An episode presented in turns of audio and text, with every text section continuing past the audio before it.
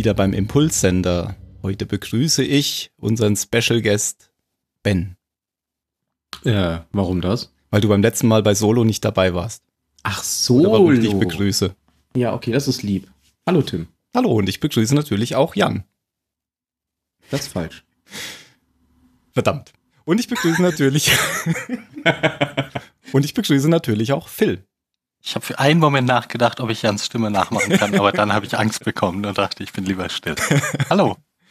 Hallo Phil. Und das war's schon. Die anderen beiden haben uns versetzt. Ich habe es nicht geschafft, die beiden zu überreden, zu unserem aktuellen Film dazu zu kommen. Der wieder aus der Kategorie Wunschfilm kommt. Die Idee kam ja eigentlich von Mario und schon ist er nicht da, denn wir hatten beim letzten Mal ähm, Butterfly-Effekt besprochen. Und dann habe ich gesagt, dann will ich mir aber auch einen Film wünschen, den ich sehr toll finde. Und habe gesagt, lass uns mal über Mulholland Drive sprechen. Und das habe ich insbesondere auch deshalb gesagt, weil Mulholland Drive ähm, zum einen sehr kontrovers ist, äh, zum anderen aber auch ähm, interessant ist, vielleicht darüber zu reden, wenn Leute den Film noch gar nicht gesehen haben und zum ersten Mal gesehen haben. Ähm, und das trifft bei euch zu. Richtig? Ja. Genau. Gut.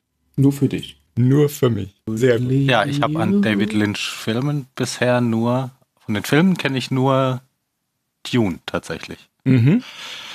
Glaube ich Und- bei mir ähnlich. Ansonsten wüsste Wie ich, heißt die also Serie? Vielleicht habe ich welche gesehen, wo ich es nicht weiß, aber bewusst gesehen habe ich tatsächlich auch nur Dune. Die ganz hervorragende Serie von David Lynch heißt natürlich Twin Peaks. Ja, die hat. Genau, die habe ich geguckt bis zum Anfang der zweiten Staffel und dann habe ich, habe ich, habe ich aufgegeben. Ja, das ist ja auch schon äh, ziemlich weit. Und das habe ich ja tatsächlich nur, nur wegen dir gemacht, Aha. weil du immer so von der Serie geschwärmt hast und deshalb habe ich auch echt lange durchgehalten. Und das tue ich auch weiterhin. äh, da gab es ja auch le gerade letztes Jahr, nach 25 Jahren, gab es ja die dritte Staffel. Ähm, Hm. Und da hatte ich erst gedacht, das ähm, wird sicher nix, weil äh, oft ist es ja so, dass dann so viel Fanservice einfach nur betrieben wird, ähm, dass man irgendwie die ganze Zeit nur Rückgriffe auf das Alte macht.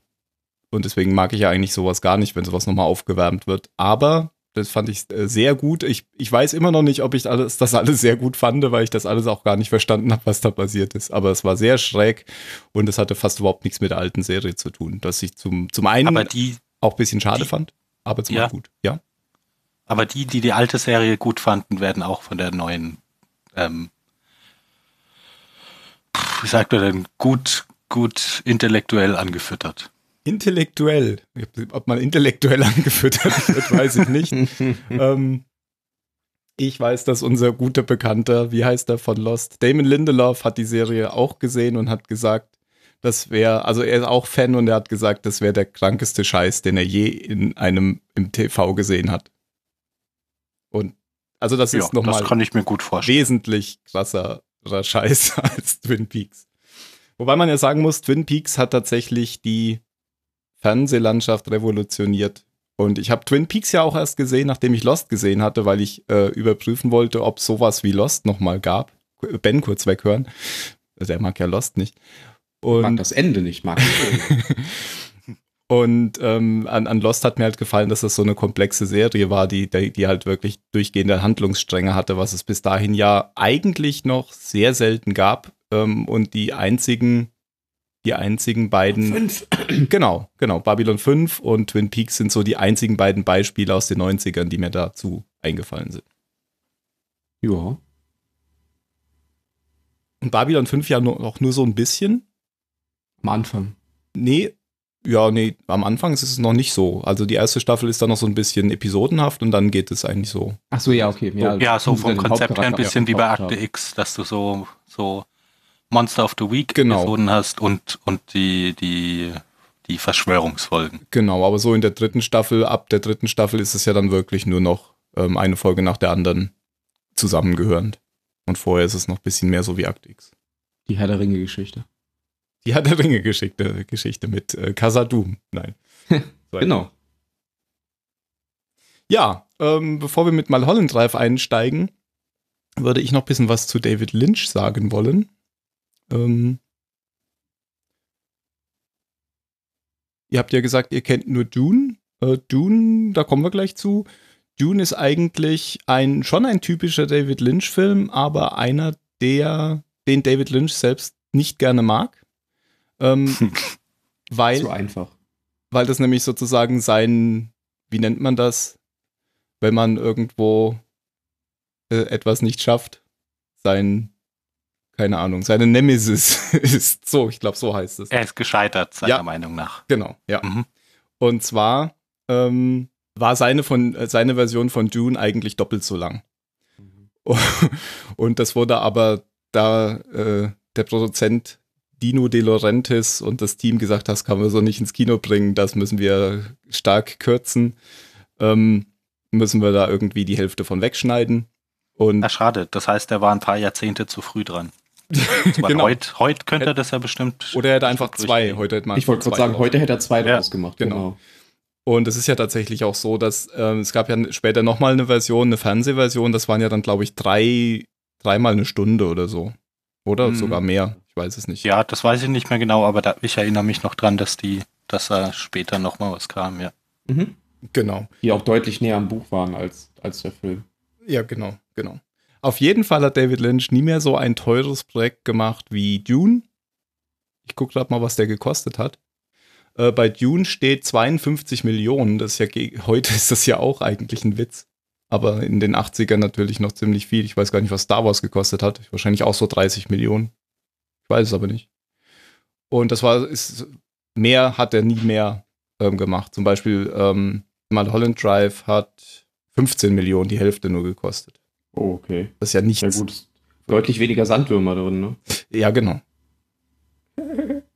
Was, was er immer sagt, ähm, was er seitdem auch nie gemacht, nie mehr gemacht hat, er hat nie mehr den Final Cut hergegeben.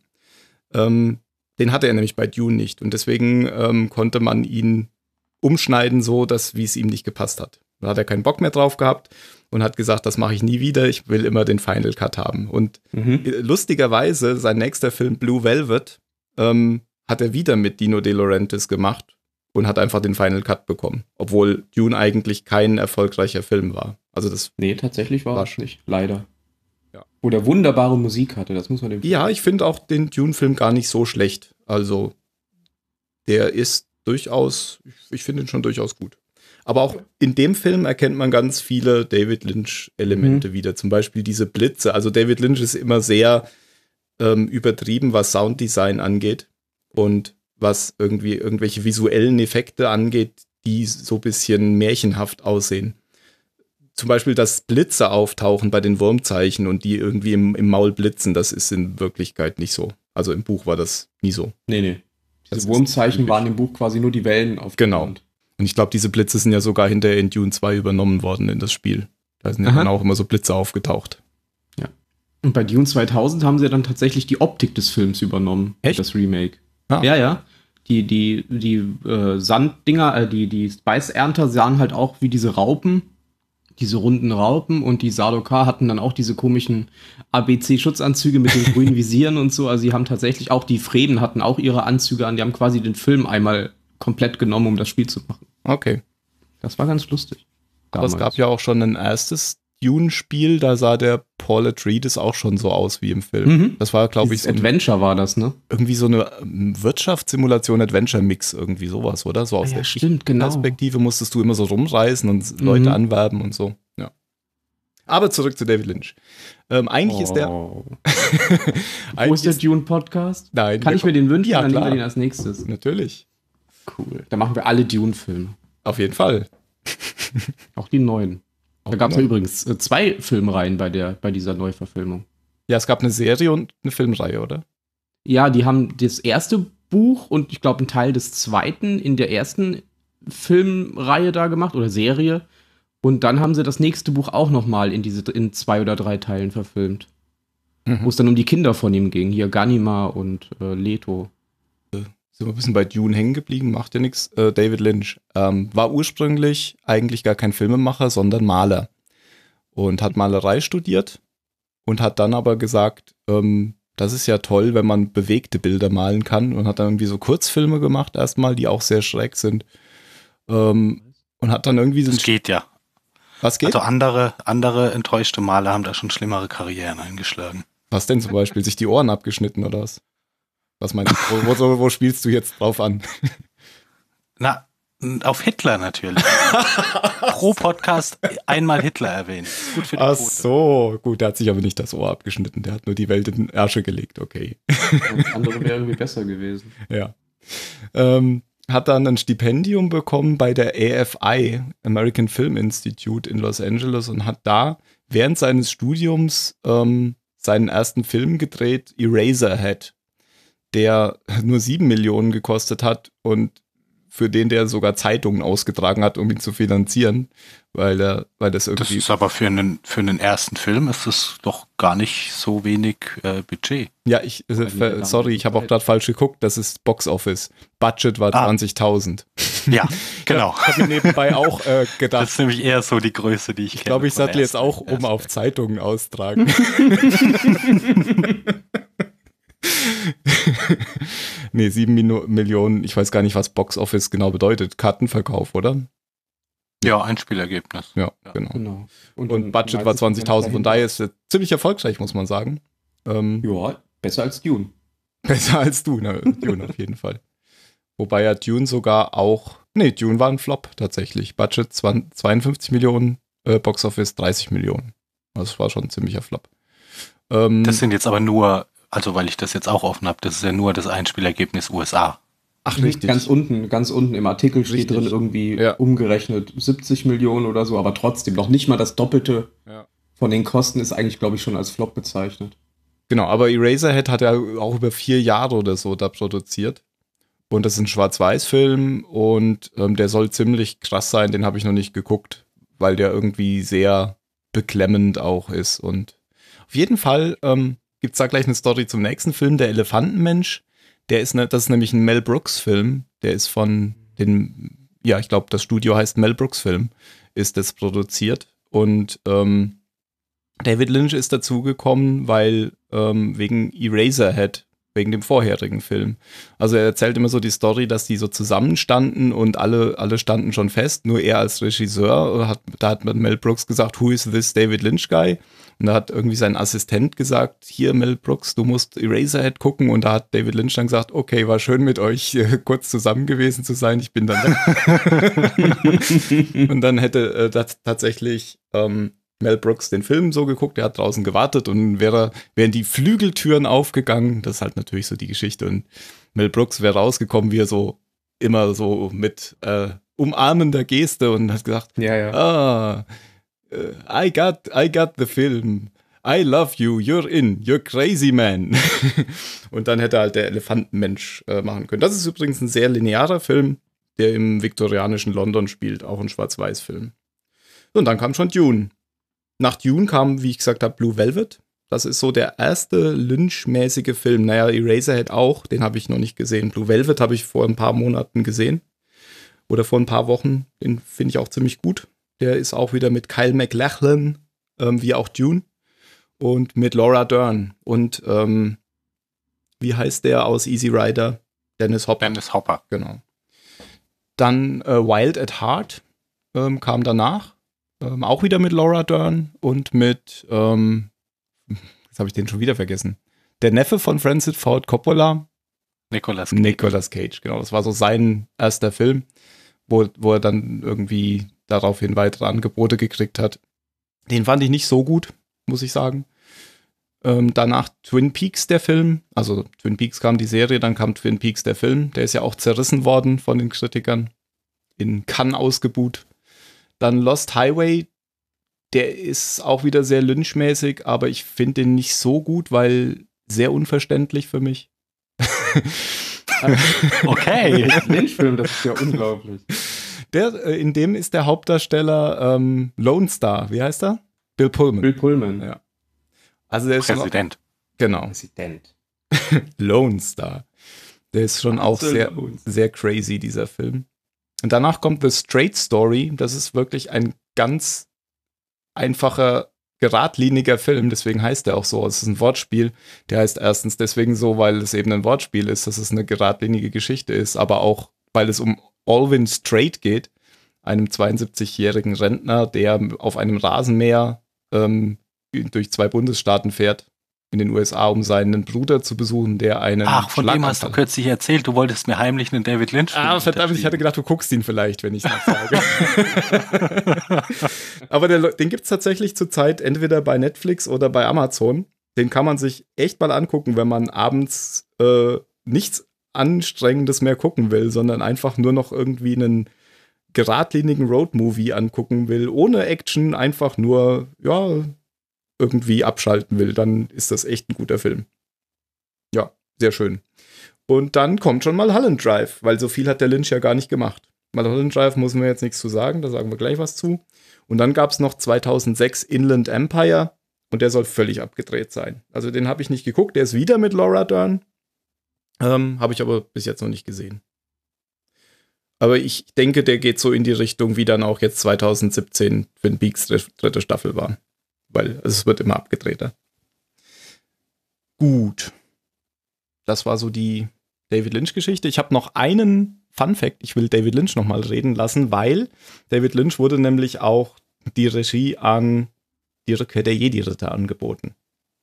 Und äh, dazu gibt es eine Geschichte von ihm, die dauert zwei Minuten. Und da erzählt er kurz, wie das so war. Und dann hört man noch mal seine froschartige Stimme. Ich spiele das mal ein. I was asked uh, by George uh, to uh, come up to see him and talk to him about directing, which would, would be the third Star Wars. And I had next door to zero interest. But I always admired George. You know, George is a guy that does what he loves and I do what I love. The difference is what George loves makes hundreds of billions of dollars. so I thought I should go up and at least visit with him. And it was incredible. I had to go to this building in LA first and get a special credit card, and I had to get special keys, and a letter came, and a map.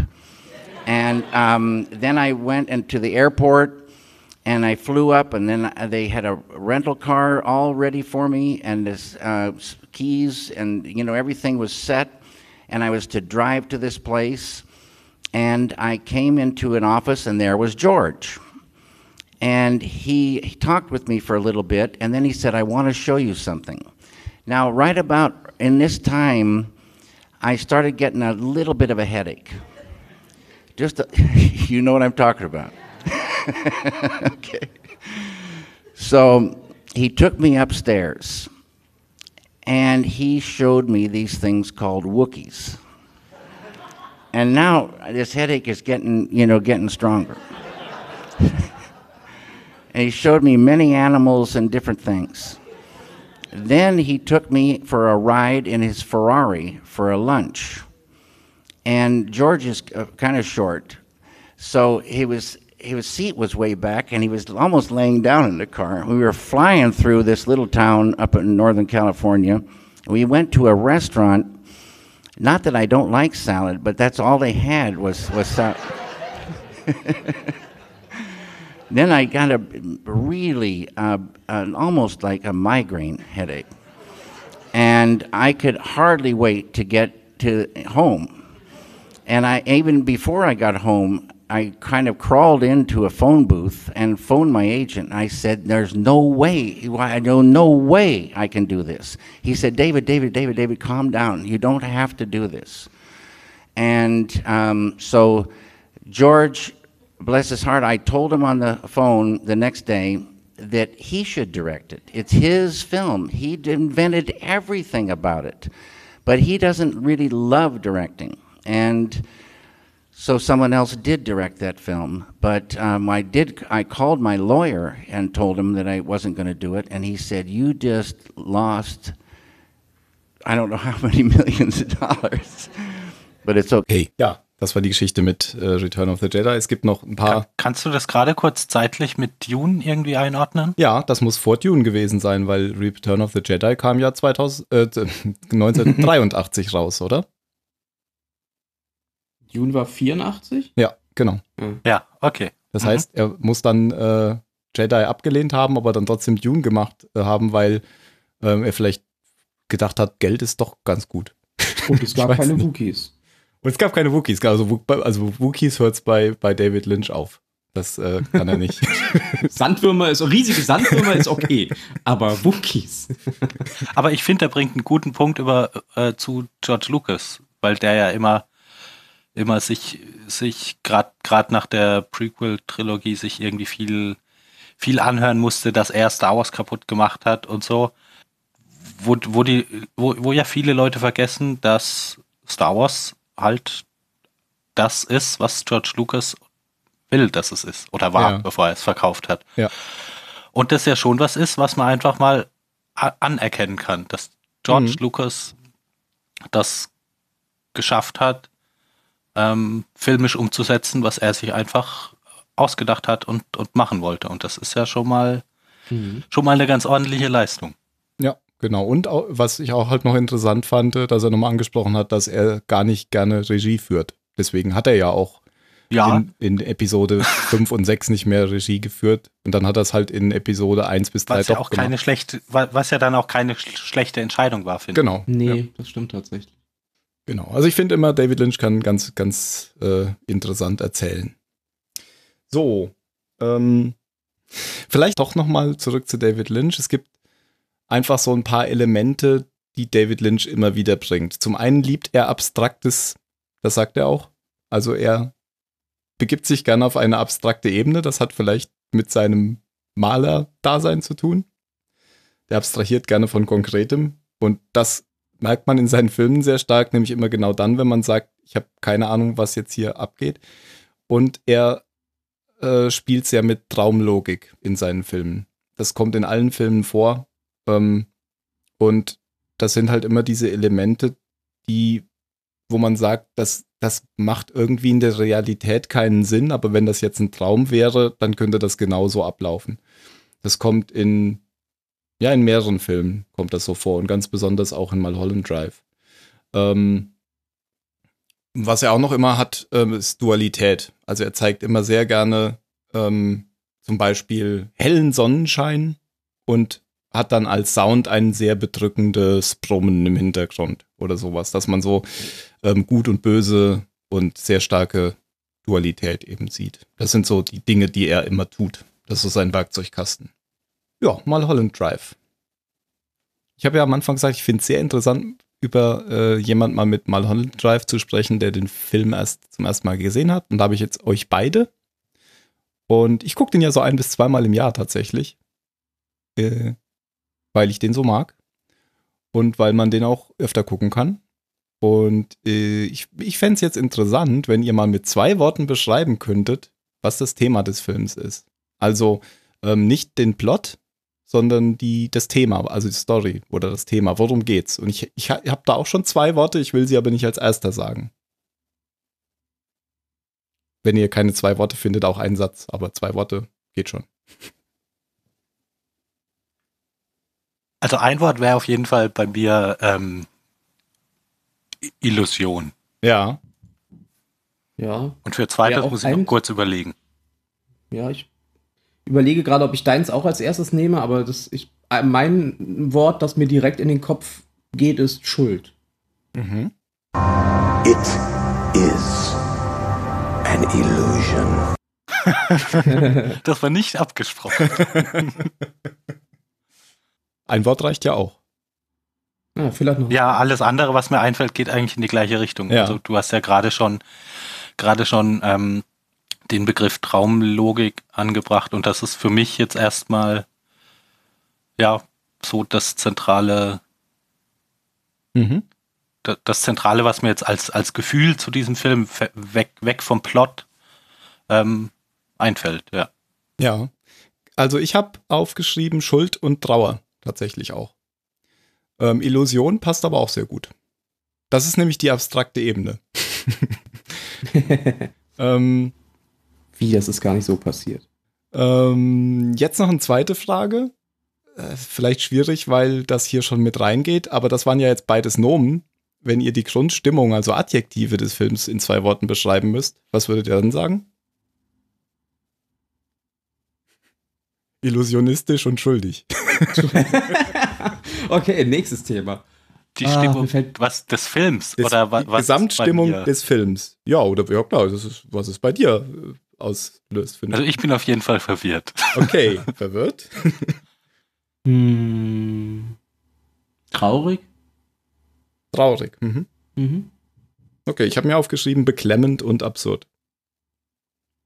Du bist absurd. Aber ähm, absurd habe ich mir aufgeschrieben, weil der ist ja nicht nur beklemmend. Also die Grundstimmung, finde ich, ist beklemmend, wenn man ihn ganz gesehen hat, aber zwischendurch ist er ja auch einfach nur seltsam. Absurd. der, der ist teilweise auch richtig lustig. Lustig, ja, lustig, kann man auch sagen. Aber das ist ja, geht ja so ins Absurde, Mhm. dieses Lust. Ja. Okay. Ja, interessant. Das ist gar nicht so, so unterschiedlich. Kommen wir zum Cast. Oder wollen wir erst die Inhalt, soll ich erst eine Inhaltsangabe eine kurze machen? Solange du da nicht alles verrätst. Nee, ich mache so eine ganz kurze. Okay, Oh, dann mach. ja, jetzt bin ich nämlich gespannt. Ja, ja, ich will jetzt aufhören. mach das. Wir lehnen uns zurück. Der Film ist aufgeteilt in drei Teile, kann man sagen. Man würde erstmal sagen, das sind zwei Teile, aber es gibt einen ganz kurzen Mittelteil, der so die, den ersten und den dritten Teil verknüpft. Im ersten Teil, ähm, der erste Teil ist eine ziemlich geradlinige Kriminal-Thriller-Liebesgeschichte, würde ich sagen. Also so ein Mix da draus, die relativ, ja, wirklich linear erzählt ist.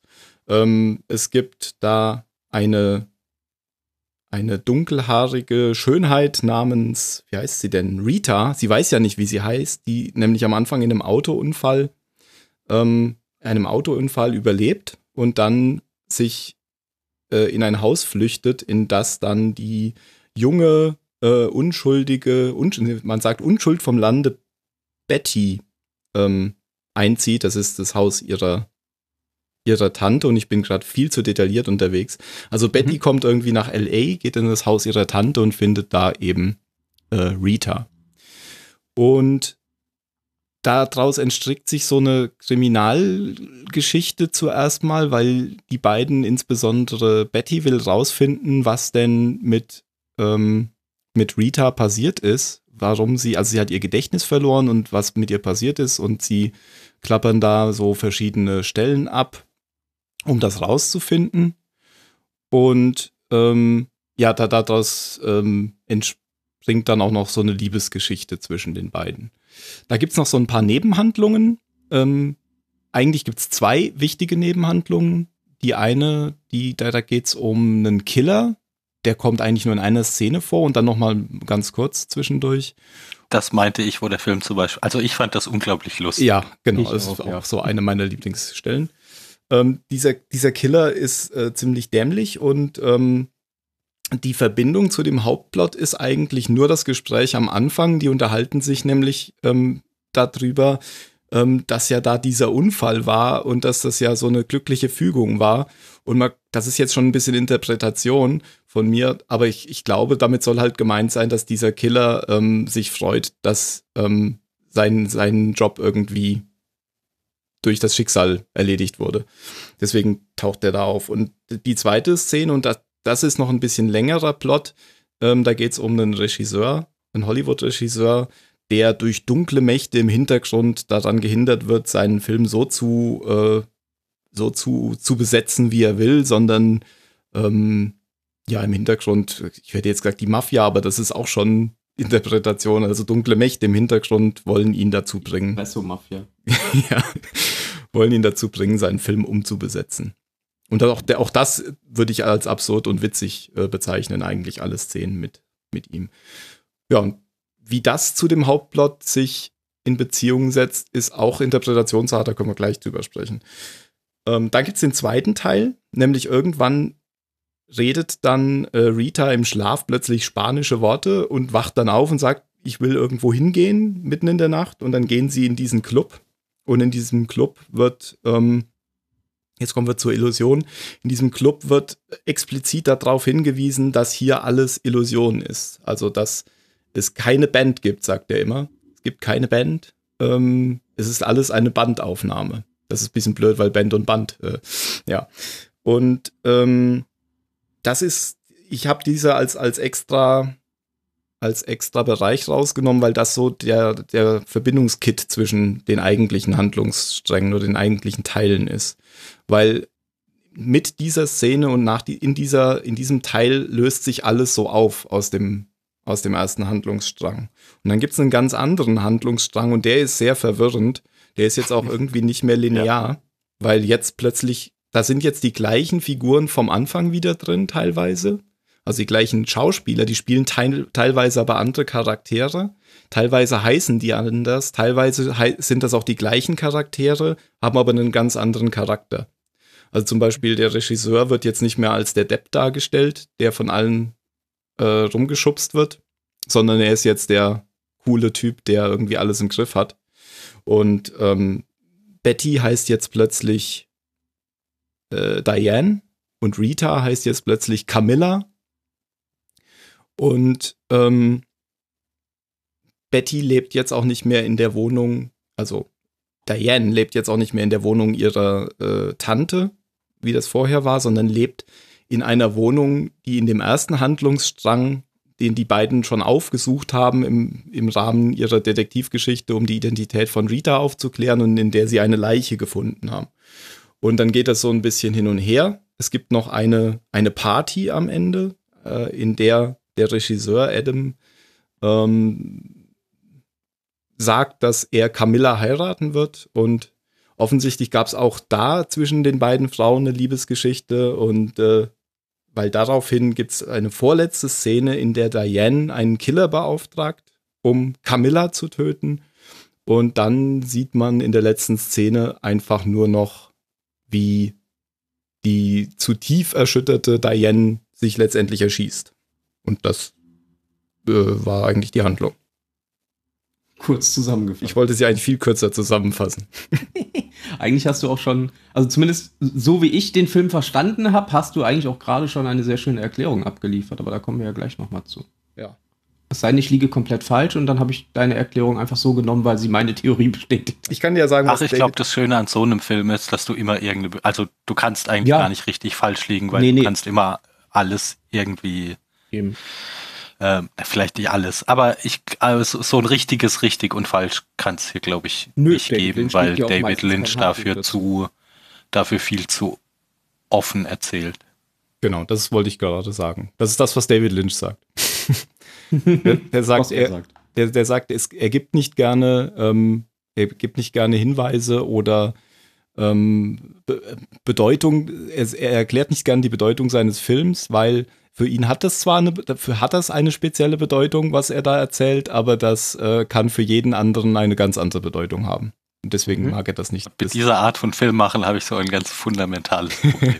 das, also nicht nur bei Filmen, das geht mir auch bei, bei Büchern so. Ich, ich mag so diese Herangehensweise, nicht Dinge so ganz offen zu lassen. Aber naja, Oder das ist halt Geschmackssache. Ja. Oder Fragen aufzuwerfen und sie dann in der Serie nicht zu beantworten. Nein, ah. das ist was völlig anderes. da ist das in Ordnung. Ähm, ich kann ja mal kurz, es gibt tatsächlich dann doch ein paar, also David Lynch hat dann doch irgendwie so ein paar Hinweise gegeben, wie man, die kann ich mal kurz vorlesen, wenn ich die finde. Wollen wir das jetzt schon machen oder Können wir wollen auch wir später erstmal machen. unsere Meinung sagen, bevor Ja, du ja, die jetzt können- können wir auch kontaminierst machen, mit genau. den Hinweisen? Können wir auch so machen. Du Ich wolltest find- auch noch, auch noch den Cast kurz erwähnen. Genau, genau, stimmt. Ich wollte nur vorm Ja. Cast noch irgendwas anderes machen. Lass mich mal kurz überlegen. Ach so, ich wollte nur noch sagen, dass Mulholland Drive interessanterweise am gleichen Wochenende gestartet ist, also 2001, am gleichen Wochenende gestartet ist wie Donnie Darko, der ja auch ein sehr Ah. seltsamer Film ist. Mhm. Was man auch noch sagen kann, ist, dass Mulholland Drive ursprünglich als Serie geplant war und dass große Teile des Films der Pilotfilm waren. Ähm, Mhm. Das ist schon 1999 begonnen worden und sollte eine Serie bei ABC sein. Und die bei, bei ABC lief ja auch Twin Peaks, aber die Produzenten bei ABC haben gesagt, oh, das ist ja, äh, wollen wir nicht. Und dann Wir haben schon mit Twin Peaks nicht viel Geld verdient, lass das mal lieber sein. Da bin ich mir nicht so sicher, ob die nicht viel Geld damit verdient haben. Ähm, auf jeden Fall haben wir das abgelehnt, das Drehbuch. Und äh, dann lag das Ding erstmal zwei Jahre auf Eis und dann hat er irgendwie über verschiedene Studios den als Spielfilm finanzieren lassen. Insbesondere auch durch irgendein Studio in Frankreich. Und dann kam das tatsächlich 2001 erst als, ähm, als, als Kinofilm raus. Ich habe zum ersten Mal von dem Film tatsächlich 2001 schon gehört, in der Harald Schmidt Show, weil äh, da, da gab es ja noch die Harald Schmidt Show mit Antrag und Schmidt und die haben den Film da total begeistert aufgenommen und haben dann auch irgendwie so eine David Lynch-artige Szene in irgendeiner Autobahnraststätte nachgespielt. Ich habe aber auch den Film erst vor zwei, drei oder vier, fünf Jahren maximal zum ersten Mal gesehen. Cast. Phil, du hast doch gerade den Cast angesprochen. Ähm, ja, okay. Ist ja gemein. Der, der, der lustige Killer wird gespielt von Jacob. Ich habe keine Ahnung, wie der Schauspieler heißt. Richtig. Von Jacob aus Lost. Mark Pellegrino heißt er. Der blonde Jacob. Genau. Es gibt noch. Einen, Der, ja, nee, sag erst. äh, ich wäre schon zum nächsten Achso, weitergegangen. ja, ich wollte sagen, es gibt noch einen zweiten aus Lost. Ähm, das ist Patrick Fischler. Der spielt den. Ähm, ach, die Szene habe ich eben unterschlagen, weil sie eigentlich ziemlich losgelöst ist vom allem anderen. Es gibt so eine Szene, in der eine Person in, in einem Diner sitzt und von einem Albtraum erzählt. Und diese, dieser Pat, das ist Patrick Fischler. Der spielt auch in Lost mit in einer Staffel. Und du überlegst gerade, wo. Ja. Das, das ist Spielverderber Phil, der Assistent von LeFleur. Im, wenn, wenn sie in der Zeit zurückreisen bei der Dama-Initiative, ist doch Ah. LeFleur, ist doch äh, Sawyer, Ja, der Sicherheitschef. ja, ja. Ja, Und sein Assistent ist okay. Patrick Fischler. Stimmt. Ja, Verbindung zu einer anderen Serie, die wir auch schon besprochen hatten, ist der, der Regisseur, der gespielt wird von Justin Theroux, der in Leftovers eine der, der Hauptrollen spielt. Richtig. Und ich kenne ihn auch nur aus Mulholland Drive und The Leftovers tatsächlich. Und Star Wars. Ah ja, jetzt. Jetzt ja. genau. Als Codeknacker Genau. im Smoking. Ja, und dann gibt's glaube ich, nur noch eine Schauspielerin, die ich kenne, nämlich die eine, eine Hauptdarstellerin Naomi Watts, die die Betty spielt. Ähm, David Lynch würde sagen, Naomi. Das ist Mhm. die Hauptdarstellerin, würde ich sagen, des Films. Ja. Also im, Vorspann fällt schon äh, gleich auf, dass Justin Thoreau als erster da kommt, aber ich würde sagen, das ist einfach nur Hollywood-Regulatorien. Der, der männliche Hauptdarsteller muss auf jeden Fall als erster aufgeführt werden. Ich würde Naomi Watts ganz klar als Ja, Hauptdarsteller. das ist auf jeden Fall die größere Ja. Rolle. Ja, Mhm. ja, keine Frage. Und sogar Laura Herring, das ist nämlich die andere. Ja, Äh, die ist mir zum Beispiel völlig unbekannt. die ist mir auch ich völlig aus. unbekannt. Den Ähm, Punisher, dem Film hier mit John Travolta und äh, äh, dem anderen. Da hat sie nämlich Den den- habe ich zwar gesehen, aber dann hat sie keinen bleibenden Eindruck hinterlassen. Das war die Frau von John Travolta, die er irgendwann vor den Zug wirft, weil er sie nicht mehr toll findet. In The Punisher hat sie auch mitgespielt. Das meine ich ja. Ach so, ach, den meinst du.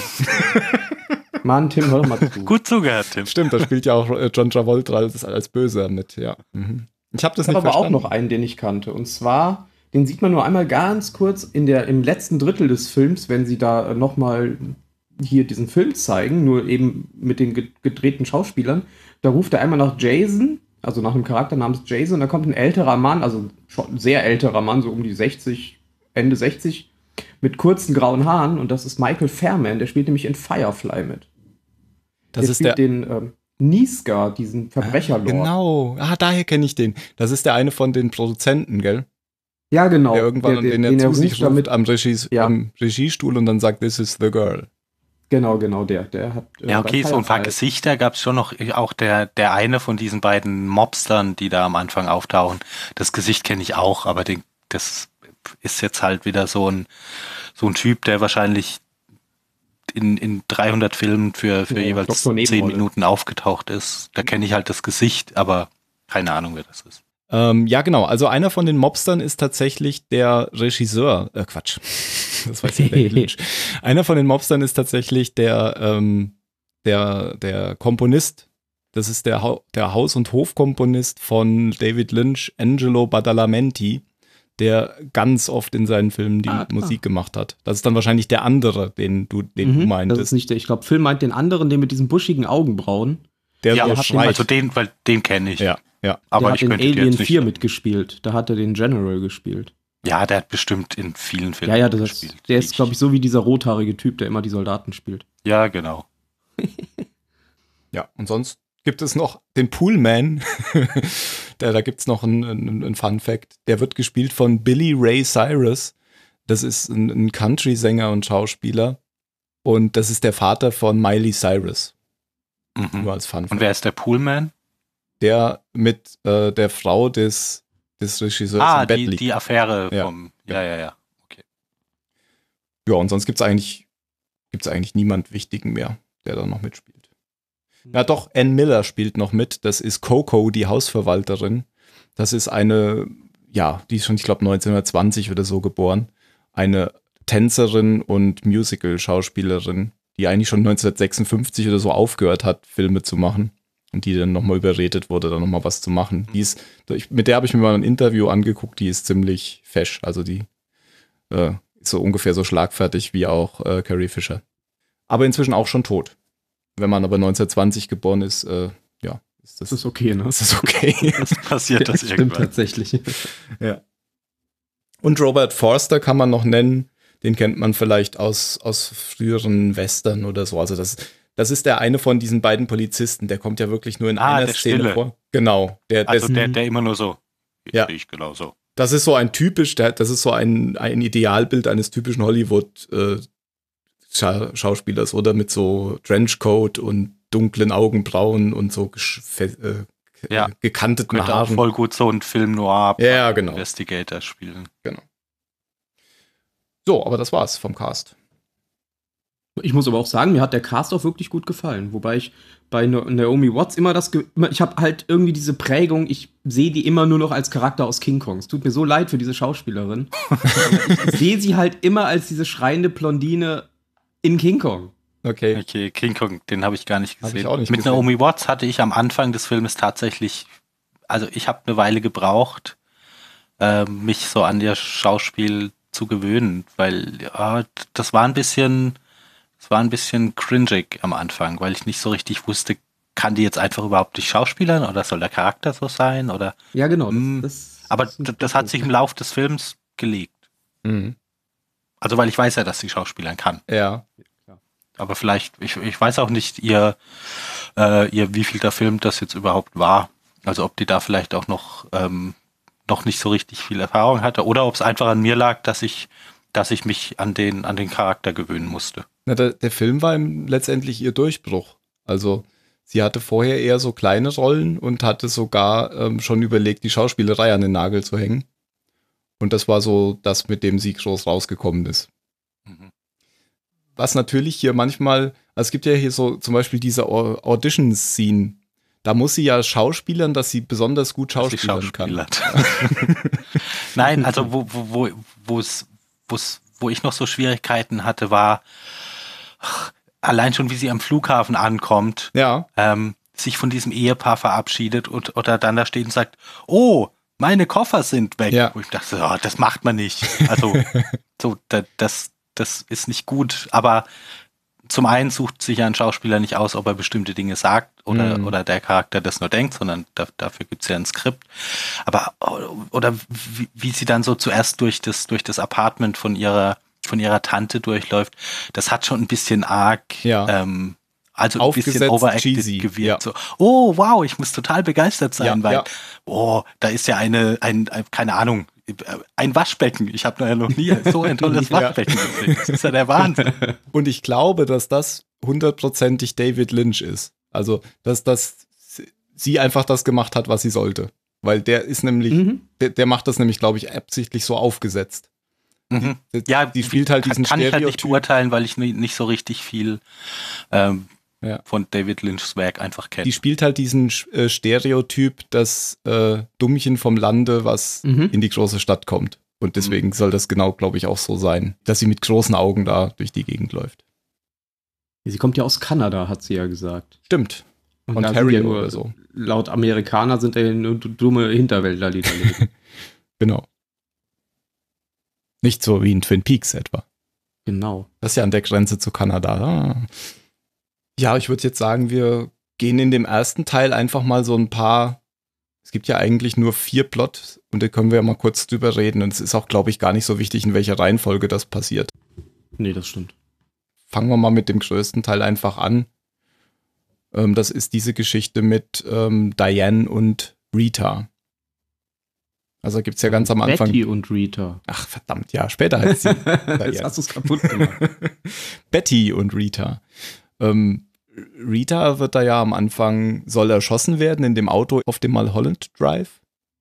Und dann ähm, überlebt sie aber so einen Autounfall, der dann zufällig passiert. Und ähm, hat, hat dann einen Schock und, und läuft so die, die Hollywood Hills runter auf die Stadt zu und versteckt sich da irgendwo in einem, in einem Haus. Und Betty trifft sie dort, als sie, ähm, als sie dann, nachdem sie am Flughafen eingetroffen ist und offensichtlich neu in der Stadt ist.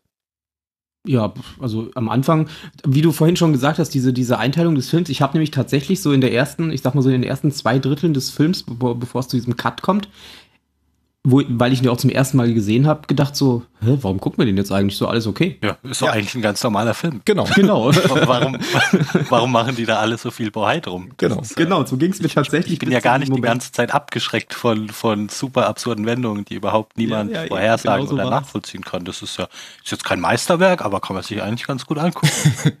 genau. Ich habe auch alles verstanden bis dahin. Und das ist alles wahrscheinlich auch der Teil des Pilotfilms. Deswegen gibt es da auch so viele ähm, Stränge, die aufgemacht werden am Anfang. ja, das kann gut. Vermute ich mal. Die aber dann am, in dem dritten Teil äh, erst wieder zusammengeführt werden. Ja, also es gab ja schon so ein paar Dinge, wo man gesehen hat, das ist jetzt nicht ein stinknormaler Film. Ähm, ich weiß nicht, wenn ich jetzt zu weit springe, dann bremst mich gleich ab, aber diese, diese ähm, Szene, die ich vorhin schon kurz angesprochen hatte, wo, wo diese beiden Mobster kommen, wo um Mhm. das Casting geht, mit diesem komischen Typen, der da in seinem, in seinem Raum sitzt Ja. und irgend, weiß ich nicht, 20 Meter von diesem Bildschirm entfernt sein muss, über, über den er irgendwie die Leute überwacht. Mit und Glaswand dazwischen und so. Genau, Ja, Kehlkopfmikrofon. Das, das war schon, also das war zum Beispiel sowas, wo ich dachte, hm, also wa warum ist das jetzt, also warum ist das jetzt da oder warum ist es so gemacht? Ähm, weil das eigentlich, zumindest jetzt, also man muss ja immer zugrunde legen, dass ich bin, wie ich bin. Ähm, ich habe jetzt, ich bin nicht in den Film rangegangen mit, ich muss das jetzt alles scheiße finden, weil ich streite mich so gerne mit Tim über David Lynch. Ähm, ich habe schon versucht, mir den Film einfach anzugucken und ähm, und halt auf mich wirken zu lassen. Aber also wenn, wenn dieser komische Typ einfach gar nicht in dem Film gewesen wäre, würde da jetzt auch e- erstmal nichts fehlen. Aber ich bin halt auch keiner, der sich hinterher dann, dann hinsetzt und sich fragt, naja, aber wenn man jetzt guckt, alle Szenen, in denen rechts hinten im Raum so eine kleine Zimmerpflanze steht, das sind die, die in dieser Realität spielen und das bedeutet dann ja, dass so, sowas mache ich nicht, weil, weil Ja. das finde ich, das finde ich halt, wie ich vorhin gemeint habe, das ist diese Art von Geschichten erzählen, die ist mir ein bisschen zuwider, weil ähm, ich halte das für Zeichen von Faulheit und nicht von Genialität.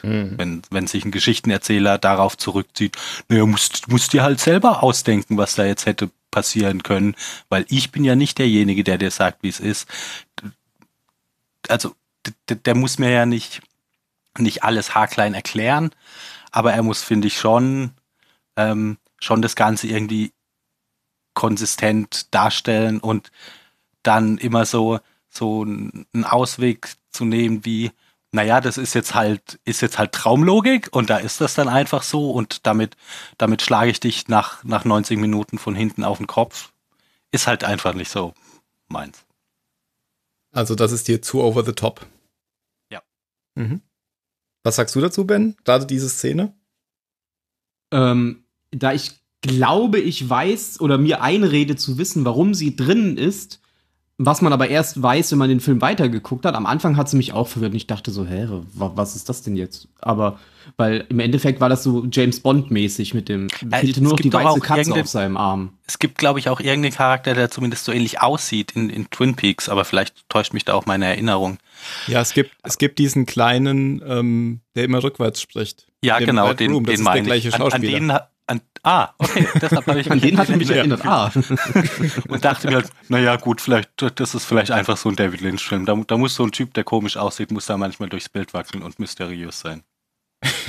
Aber was ist denn dein, dein, dein Ding, Ben? Was, was, was hast du denn geglaubt?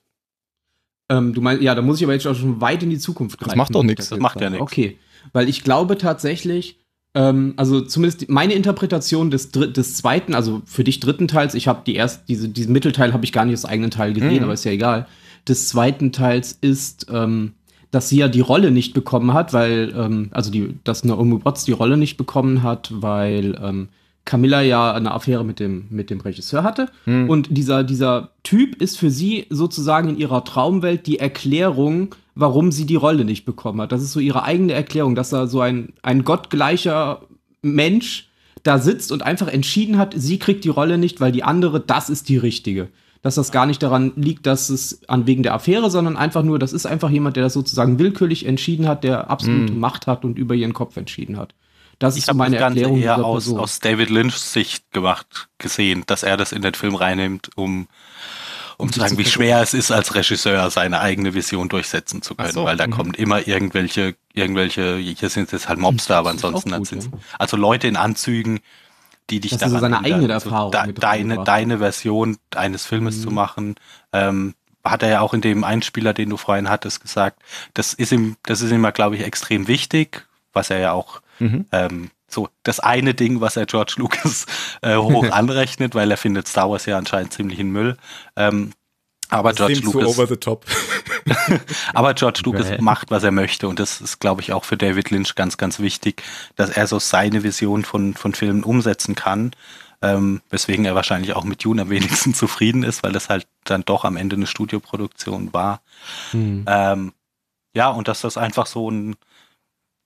Das war meine Erklärung, warum die Handlung in dem Film ist, weil das für mich. Ich, ich habe das nicht zusammenbekommen mit dem Rest, der da erzählt wurde. Phil, es fällt auf, du argumentierst immer auf der abstrakten Ebene, obwohl du die ja gar nicht magst. Immer wenn du was erklärst, dann ist das die abstrakte Ebene. Ähm, und Ben, du bist da konkret an, an der Ebene Film geblieben. Das ist Ja, interessant. ich bin, ich bin so ein bisschen vorgeprägt, da wollte ich auch gerade noch mal drauf hinaus. Ähm, durch, äh, durch Doctor Who, muss ich jetzt dazu sagen. Weil da hast du teilweise, ich sag jetzt mal als Beispiel, in der zehnten Staffel passiert irgendwas, das irgendwas erklärt, was vielleicht in der siebten Staffel passiert ist, wovon quasi drei, vier Staffeln lang niemand mehr geredet hat. Da musst du auch immer gucken, was vier Jahre später passiert, erklärt vielleicht irgendwas, was vier Jahre vorher passiert ist. Oder vier Jahre vorher wird irgendwas erklärt, was dann vier Jahre später passiert, aber in der neuen Staffel quasi keine Erklärung bekommt, weil die ja vor vier Jahren schon geliefert wurde. Das ist halt, deswegen habe ich ja irgendwie so ein Fable dafür entwickelt, immer auf solche Sachen, auf solche Zusammenhänge innerhalb von Filmen oder Serien zu achten. Das ist was, das, das finde ich ja grundsätzlich auch toll. Also das, was, was mir bei, bei den Sopranos ganz, ganz positiv immer aufgefallen ist, dass die, dass die mal kurz, was weiß ich, einen Charakter eingeführt haben oder irgendein Ereignis ist passiert, einfach so mal drei Minuten nebenan in der Folge, keiner, keiner misst dem große Bedeutung bei und dann hast du auch eben äh, eine Staffel später wird es dann plötzlich wichtig und das war Hm. das war jetzt aber nicht so, dass sie sich dann gedacht haben, hm, okay, wir müssen jetzt irgendwie eine neue Staffel schreiben. Äh, haben wir noch irgendwo früher mal was angefangen, sondern das wirkt da auch so wie, wie aus einem, aus einem Guss, dass sie, dass sie das absichtlich damals schon, also sie hatten einen Plan, ja. Ähm, They have a plan. also ich, ich habe das schon auch gerne, aber ja, keine, vielleicht gucke ich, vielleicht gucke ich den Film auch einfach anders, wenn ich weiß, das ist von David Lynch.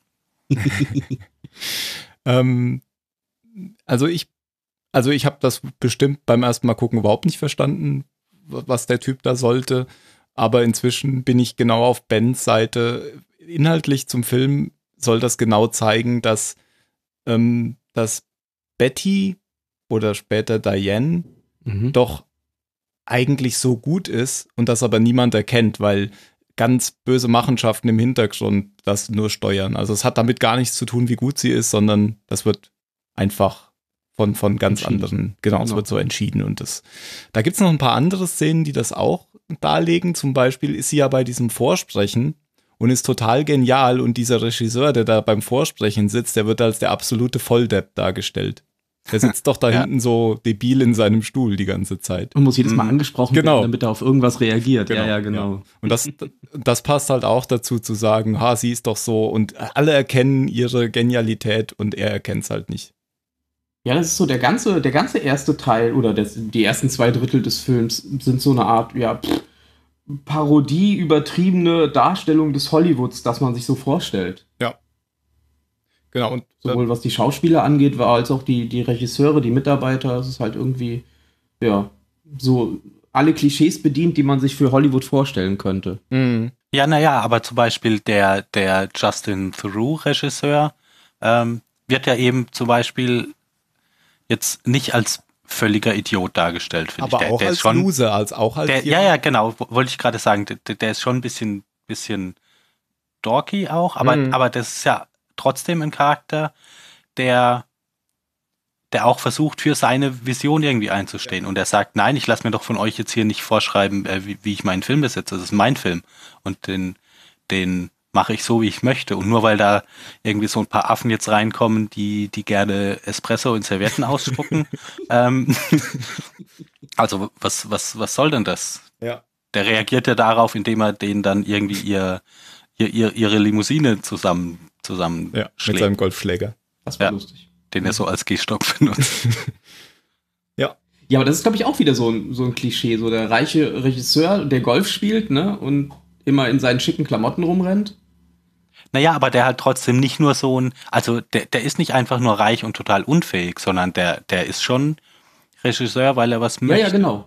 Aber der wird quasi von oben, von oben wird er die ganze Zeit in eine bestimmte Richtung gelenkt. Der hat quasi keine eigene Entscheidungsgewalt.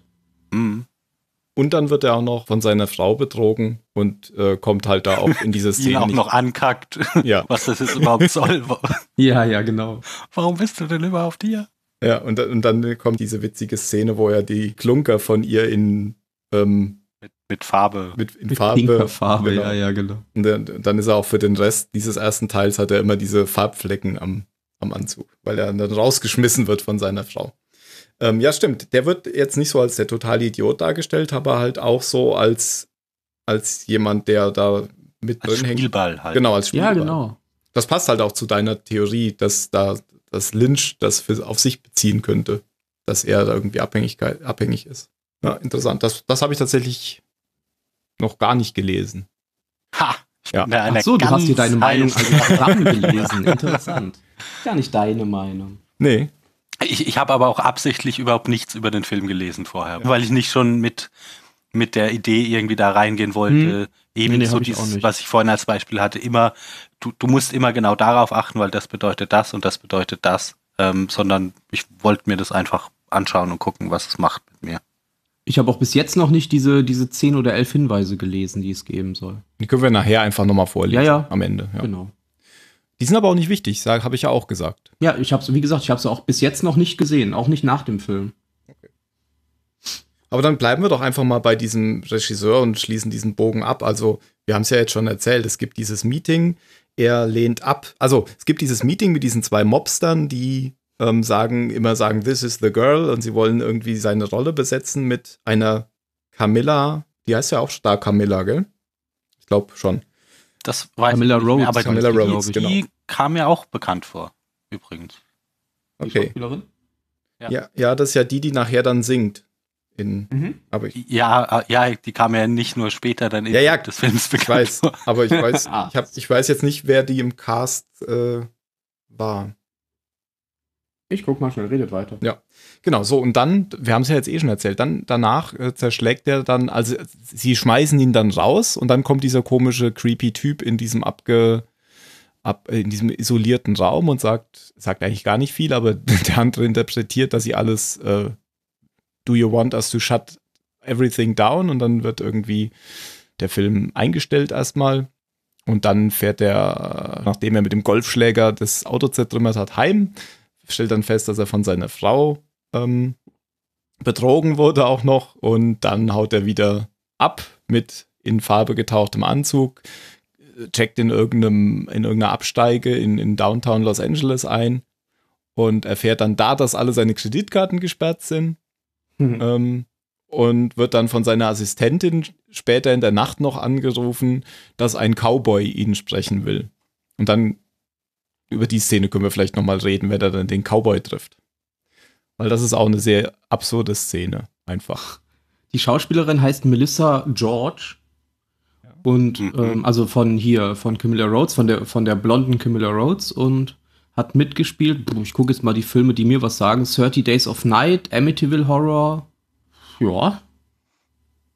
The Mhm. Betrayed. Aber da hört es dann auch schon auf. Also mehr kenne ich jetzt zum Beispiel nicht. Dark City. Hab ich auch noch nicht gesehen. Ah, Dark City. Triangle. Den kennen wir. Ah, okay. Da hat sie äh, eine Rolle gespielt. Nur eine. Ja, bei Letterbox muss man sehr weit scrollen in der Schauspielerliste, um sie in dem Film zu finden. Mhm. Die zwölfte oder dreizehnte Schauspielerin.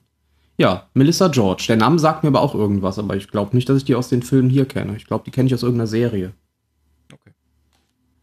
Diese Szene dann beim Cowboy, ähm, als, als dann äh, Adam auf den Cowboy trifft, da geht es jetzt ja einfach nur wieder darum, dass der Cowboy ihn jetzt wieder äh, dazu bringt, dann doch dieses, äh, diese, diese Camilla Rhodes zu besetzen. Mhm. Und das ist einfach, das ist wieder so eine Szene, die man als absolut absurd ähm, be bezeichnen könnte, weil der Cowboy halt so ein creepy Typ ist. Ja, und weil es aber auch wieder so ein komisches Meta-Ding ist, wo sie diese, diese Unterhaltung führen mit, äh, meinst du wirklich, was du sagst? Und bist du, äh, bist du, was du tust? Und Könnte das mal einspielen? Mache er das? man's attitude man's attitude goes some ways the way his life will be is that something you might agree with Sure. now did you answer because that's what you thought i wanted to hear or did you think about what i said and answer because you truly believe that to be right I agree with what you said. Truly. what'd i say That a man's attitude determines to a large extent how his life will be. so since you agree you must be a person who does not care about the good life How's that? We'll stop for a little second and think about it. Can you do that for me? Okay. I'm thinking. No, you're not thinking. You're too busy being a smart aleck to be thinking. Now I want you to think and stop being a smart aleck. Can you try that for me? Look, where's this going? What do you want me to do? There's sometimes a buggy. How many drivers does a buggy have? One. So let's just say I'm driving this buggy. And if you fix your attitude, you can ride along with me. Okay. Ich finde, das ist eine sehr ikonische Szene, die hätte genauso auch in einem Tarantino-Film drin vorkommen können. ja, das stimmt. Mit einem Cowboy. Was Auch ich mir auf jeden Fall mitgenommen habe, was man viel öfter selber in Unterhaltungen machen sollte, ist den anderen zu fragen, was habe ich gerade gesagt? ja, ja, das stimmt. aber der hat das sehr gut hingekriegt. Äh, Ja. Schnell abgeschlossen. schnell runtergerattert. Ja, genau. Und Adam Kesher ist ja auch sehr genervt von diesem Typ und fragt sich überhaupt, was der jetzt von ihm will. Also das ist, ähm, auch, auch ich glaube, hier darf man nicht so viel reininterpretieren. Das soll einfach seltsam sein, diese ganze Szene. Und Naja, gut, aber es bringt ja schon, also das ist ja nicht nur seltsam, sondern treibt ja auch den Plot voran. Das ist halt, genau. das ist schon nochmal hier, du besetzt jetzt diese Schauspielerin, ähm, weil dann darfst Weil du auch weiter mitspielen. Fun Fact ist da noch, ähm, dieser Cowboy, das ist einer der Produzenten. Und David Lynch hat den ausgewählt, das zu machen, weil der eben so spricht, wie er spricht. Und äh, sie hatten die ganze Zeit das Problem, dass er es nicht hingekriegt hat, seinen Text zu lernen und auch zu sagen, weil er halt kein Schauspieler ist. Und dann haben sie, dann haben sie dem, äh, dem Justin Thoreau teilweise Zettel auf die Stirn und auf, auf den Bauch, auf die Brust geklebt, wo der Text drauf äh, steht. Okay, ja. Und deswegen Haben sie dann guckt ja der aber auch. ganz gut gerettet. Ja, ja, deswegen guckt er auch so seltsam manchmal, dieser Cowboy. Naja, und Macht dann, den Charakter ja nur noch mysteriöser. genau. Stimmt, ja. Und daraufhin äh, fährt dann der tatsächlich zurück am, am nächsten Tag äh, und besetzt dann in dieser Audition-Scene, wenn, wenn mehrere Songs davor gespielt werden, besetzt er das, äh, die, die Rolle mit, mit, der, mit der Camilla. Genau. Gibt es irgendeine Erklärung von euch innerhalb des Films, warum warum es immer genau dieser Satz sein muss? Also, weil die sagen ja immer alle nur, this, This is, is the a girl. girl. Das könnte ich auch nochmal einspielen. Immer wieder, jede einzelne Szene. Jede einzelne. Szene. When you see the girl that was shown to you earlier today, you will say, This is the girl. This is the girl. This is the girl. This is the girl. Die letzte Szene ist die Erklärung im Film, glaube ich. So interpretiere ich das. This is the girl ist, ist der Satz, mit dem ähm, Diane dem Killer sozusagen beauftragt, ihre, ihre Liebhaberin oder Ex-Liebhaberin zu Mhm. töten. Okay, ja gut, das ist dann, dann, ja. Also es ist einfach eine Spielerei. Ja, das ist halt so dieser gewichtige Satz in der Realität. Deswegen taucht er wahrscheinlich in ihrer Traumwelt alle drei Minuten auf, weil der quasi für alles verantwortlich ist, was danach passiert. So hätte ich auch gesagt, genau. Aber ich habe vorher die Stellen rauskopiert. Verdammt. Lustigerweise bin ich jetzt exakt an dieser Stelle gerade, weil der Film bei mir im Hintergrund läuft. Jetzt tritt gerade die blonde Camilla auf und singt. Okay. genau. Und dann tritt Und ja jetzt auch kommt von Niska. Niska und dann kommt ja hinter ihm, wenn er das sagt, kommt ja so aus dem Nichts, kommt ja auch nochmal dieser äh, Mobster-Typ oder Genau, und nickt ihm so zu. Genau. sehr gute Wahl. Apropos Mobster, ich habe ja die Szene so gefeiert, wo dieser, dieser kräftige, äh, hier, der, der, der dicke Bodyguard von dem, Ach so. Ja. wie, Das wie war er auch die lustig. Frau und, und, und den Poolboy zusammentrimmt. Das war schön. Einfach mit zwei einzelnen Schlägen. Bub, bub, und die Sache war Hat, gegessen. hat er auch in reine Nervensache mitgespielt? Nee, das war ein anderer, der Dicke, oder? Der Assistent vom Robert De Niro. Das war ein anderer. Habe ich nie gesehen. Du hast doch reine Nervensache Richtige für gesehen. solche Wirklich? Mafioso-Rollen. Was? Ja. Oh. Das ist eine super Komödie. Ja, ja, kann sein. Ist mir halt noch nie untergekommen. Kann sein, halt die Klappe. Ja, nein, ich habe den nicht geguckt, weil ich irgendwelche, irgendwelche Vorurteile gegen den Film habe. Es ist halt einfach nie passiert. Ja, musst du mal gucken. Den gibt's, oder den habe ich letztes oder vorletztes Jahr auf Netflix gesehen. Vielleicht gibt's den da ja noch. Du hast doch irgendwann mal gefragt, was der letzte gute Robert De Niro-Film war. Das war vielleicht der. War wahrscheinlich der.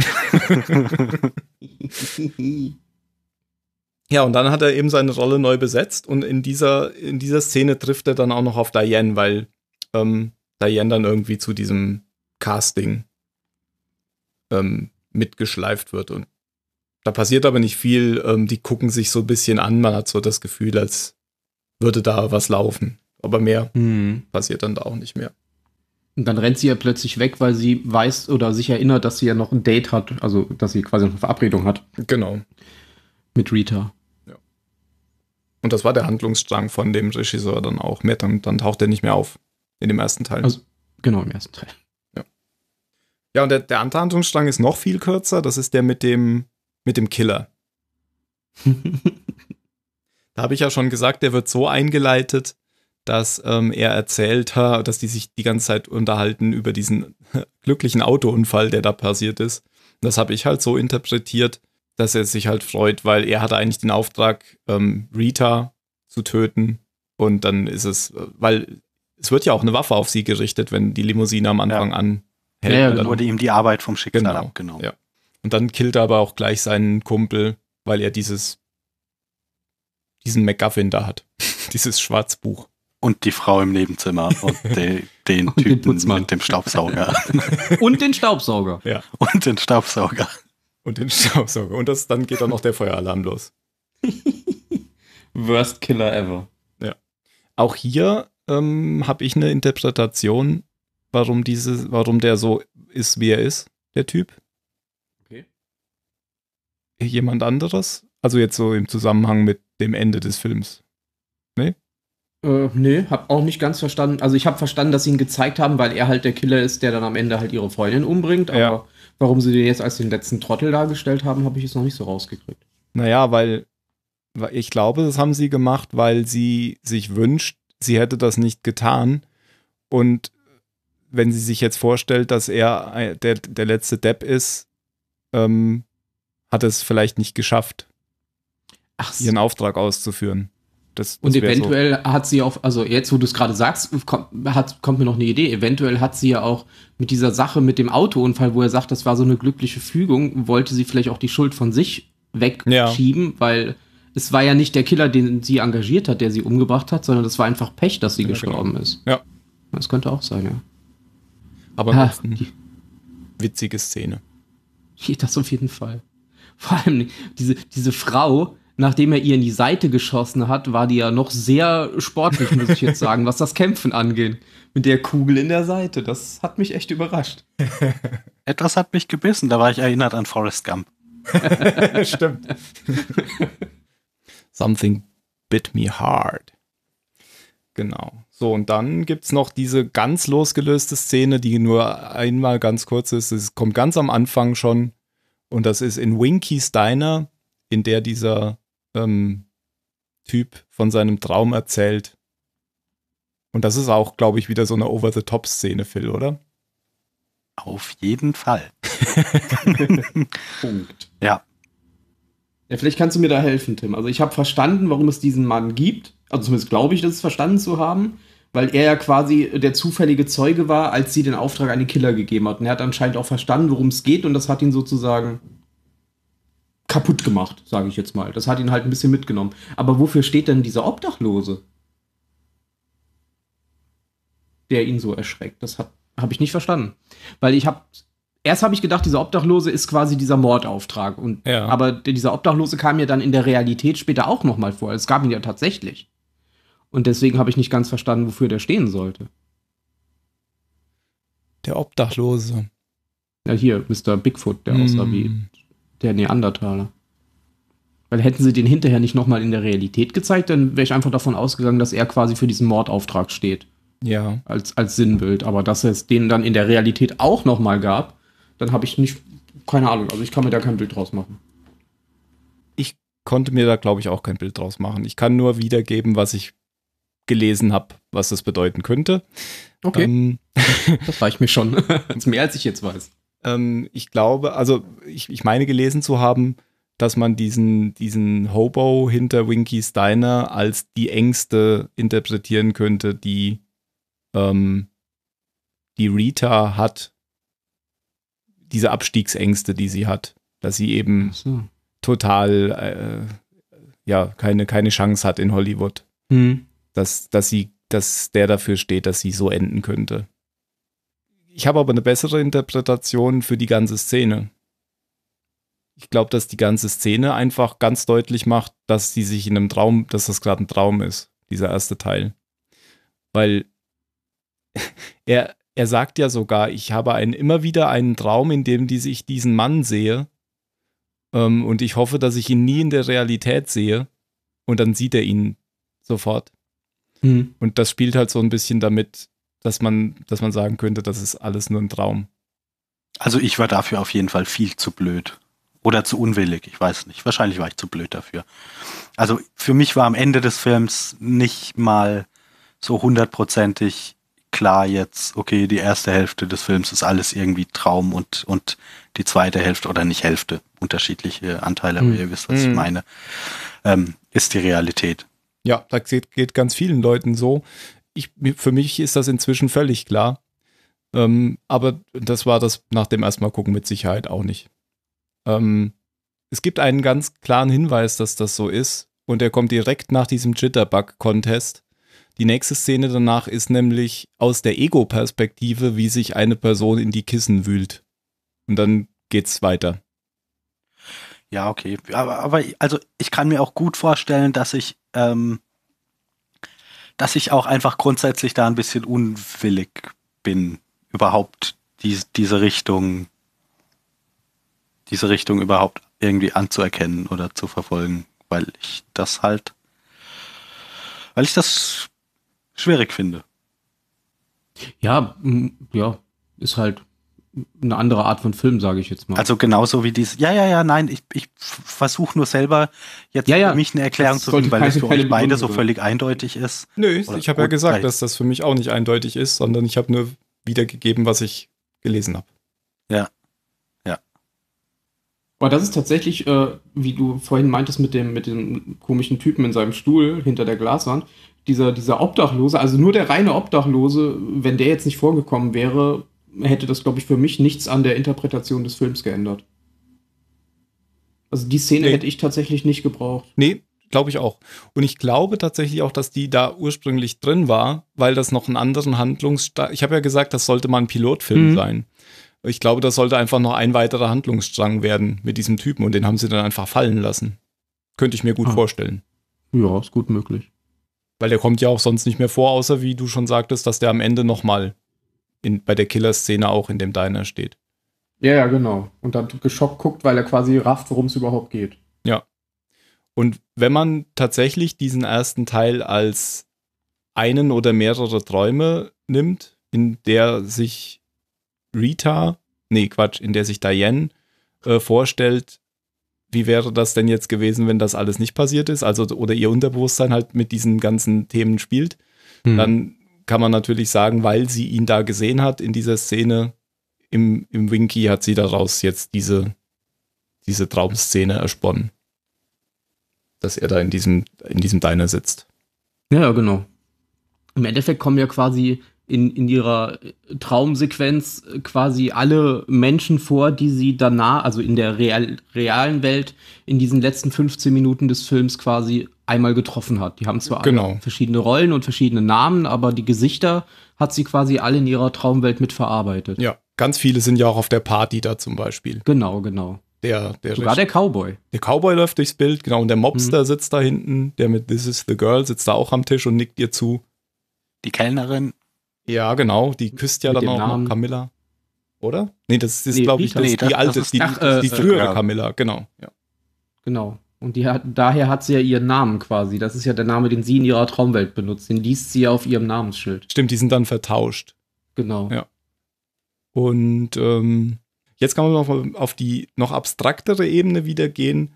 Ähm, der, der Film spielt ganz oft mit Erwartungshaltungen des Publikums und gibt irgendwie, also das ist jetzt so die technische, filmmacherische Ebene und gibt da ähm, entweder erfüllt es diese Erwartungen dann nicht oder macht irgendwas damit. Und das ist so ein typischer ähm, Jumpscare, ja, wenn er, wenn er dann hinter den, hinter das Diner geht. Mm, Und das, das Witzige ist an diesem Jumpscare, dass der vorher komplett erklärt wird, was jetzt gleich passieren wird. Mhm. Ähm, und ich glaube, das ist einfach ein Experiment, um zu gucken, ob der trotzdem funktioniert. Und bei mir hat der beim ersten Mal funktioniert. Obwohl ich genau wusste, was kommt, war ich erschrocken. Ich weiß nicht, ob das euch auch so ging. ja, war bei mir auch so. Ja. Mit dem, mit der Musik und allem, die dann so hochreißt. Und- Ich glaube, das ist einfach an der Stelle ähm, Filmtechnik. Also da geht es einfach drum, ich will hier mit den Erwartungshaltungen spielen, der Zuschauer.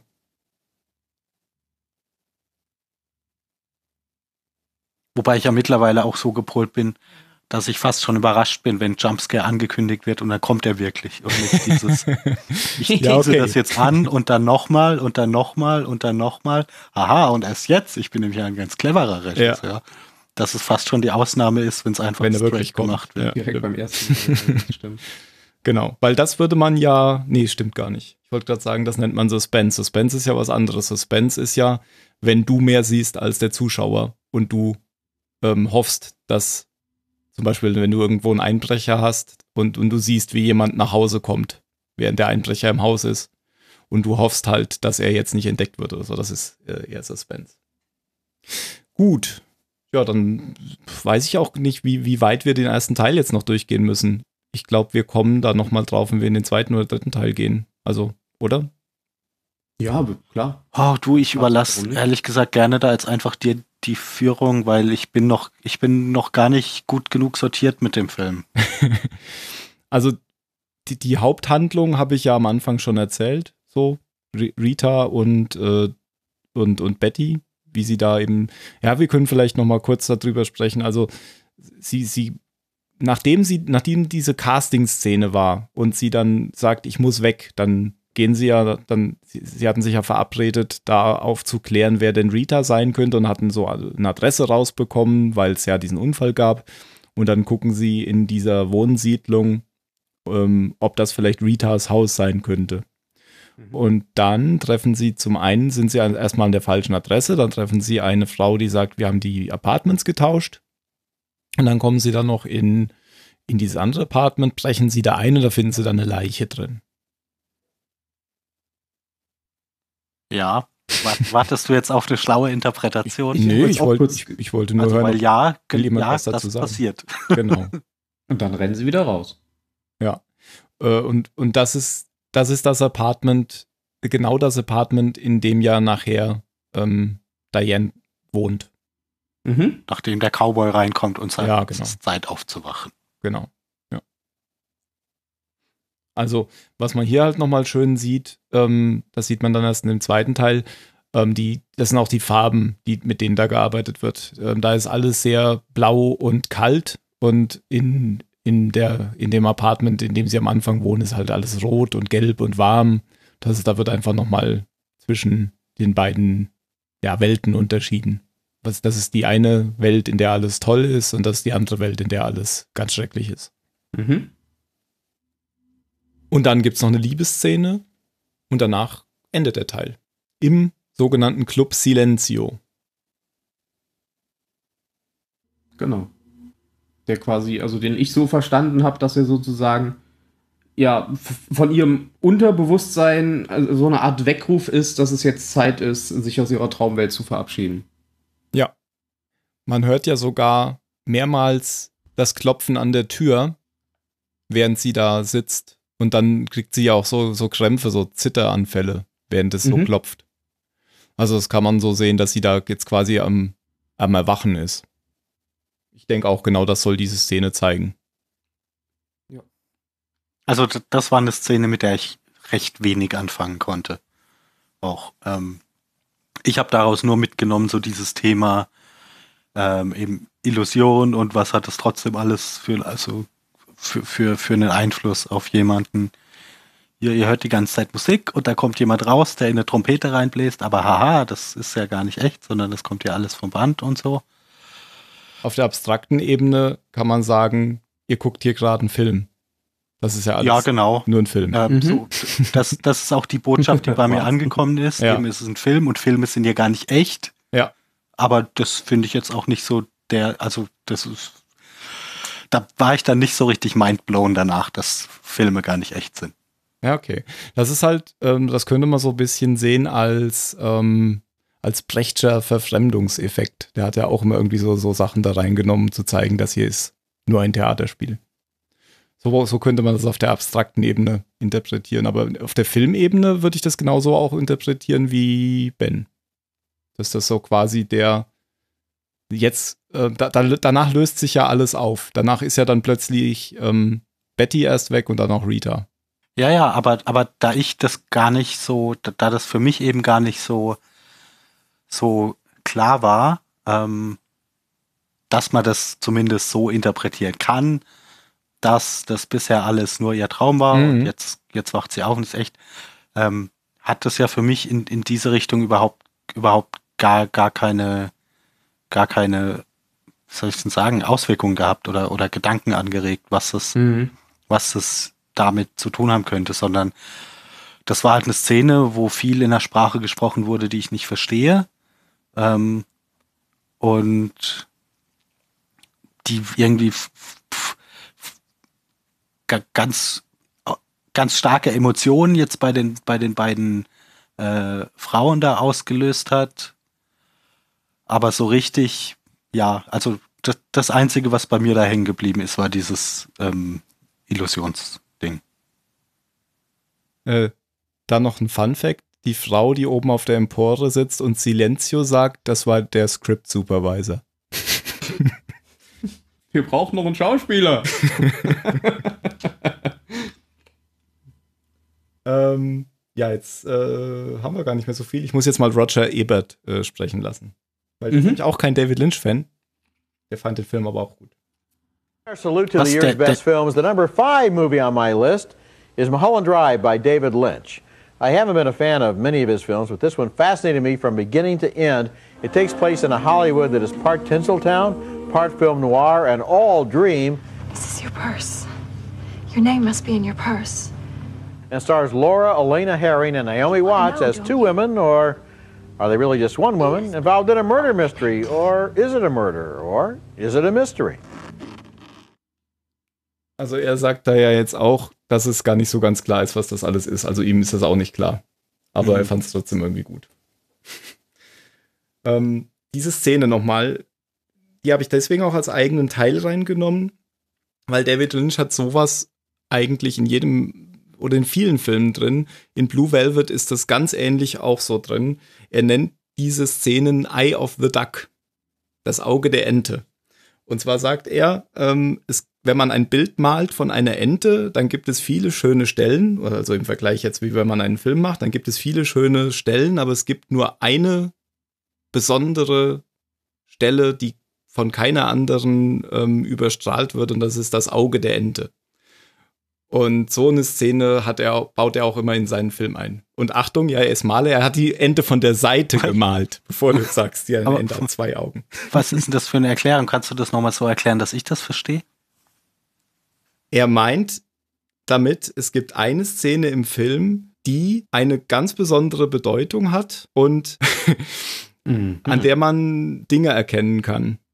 Ich will jetzt nicht sagen, dass es unbedingt eine Schlüsselszene ist, wobei das bei Mulholland Drive tatsächlich ja viel mit einem Schlüssel zu tun hat an der Stelle.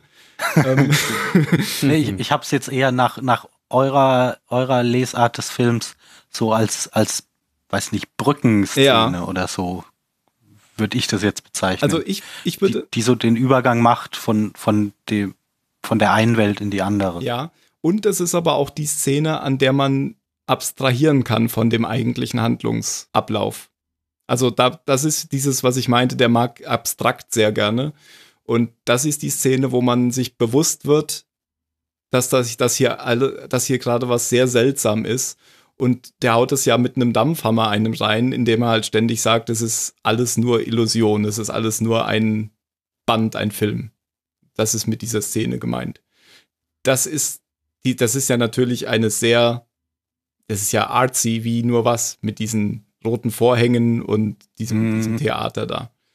Und das, so eine Szene gibt es auch genauso in Blue Velvet und die ist ganz ähnlich aufgebaut. Auch da ähm, wird vom Band ein Song abgespielt, der übrigens von Dean Stockwell gesungen wird.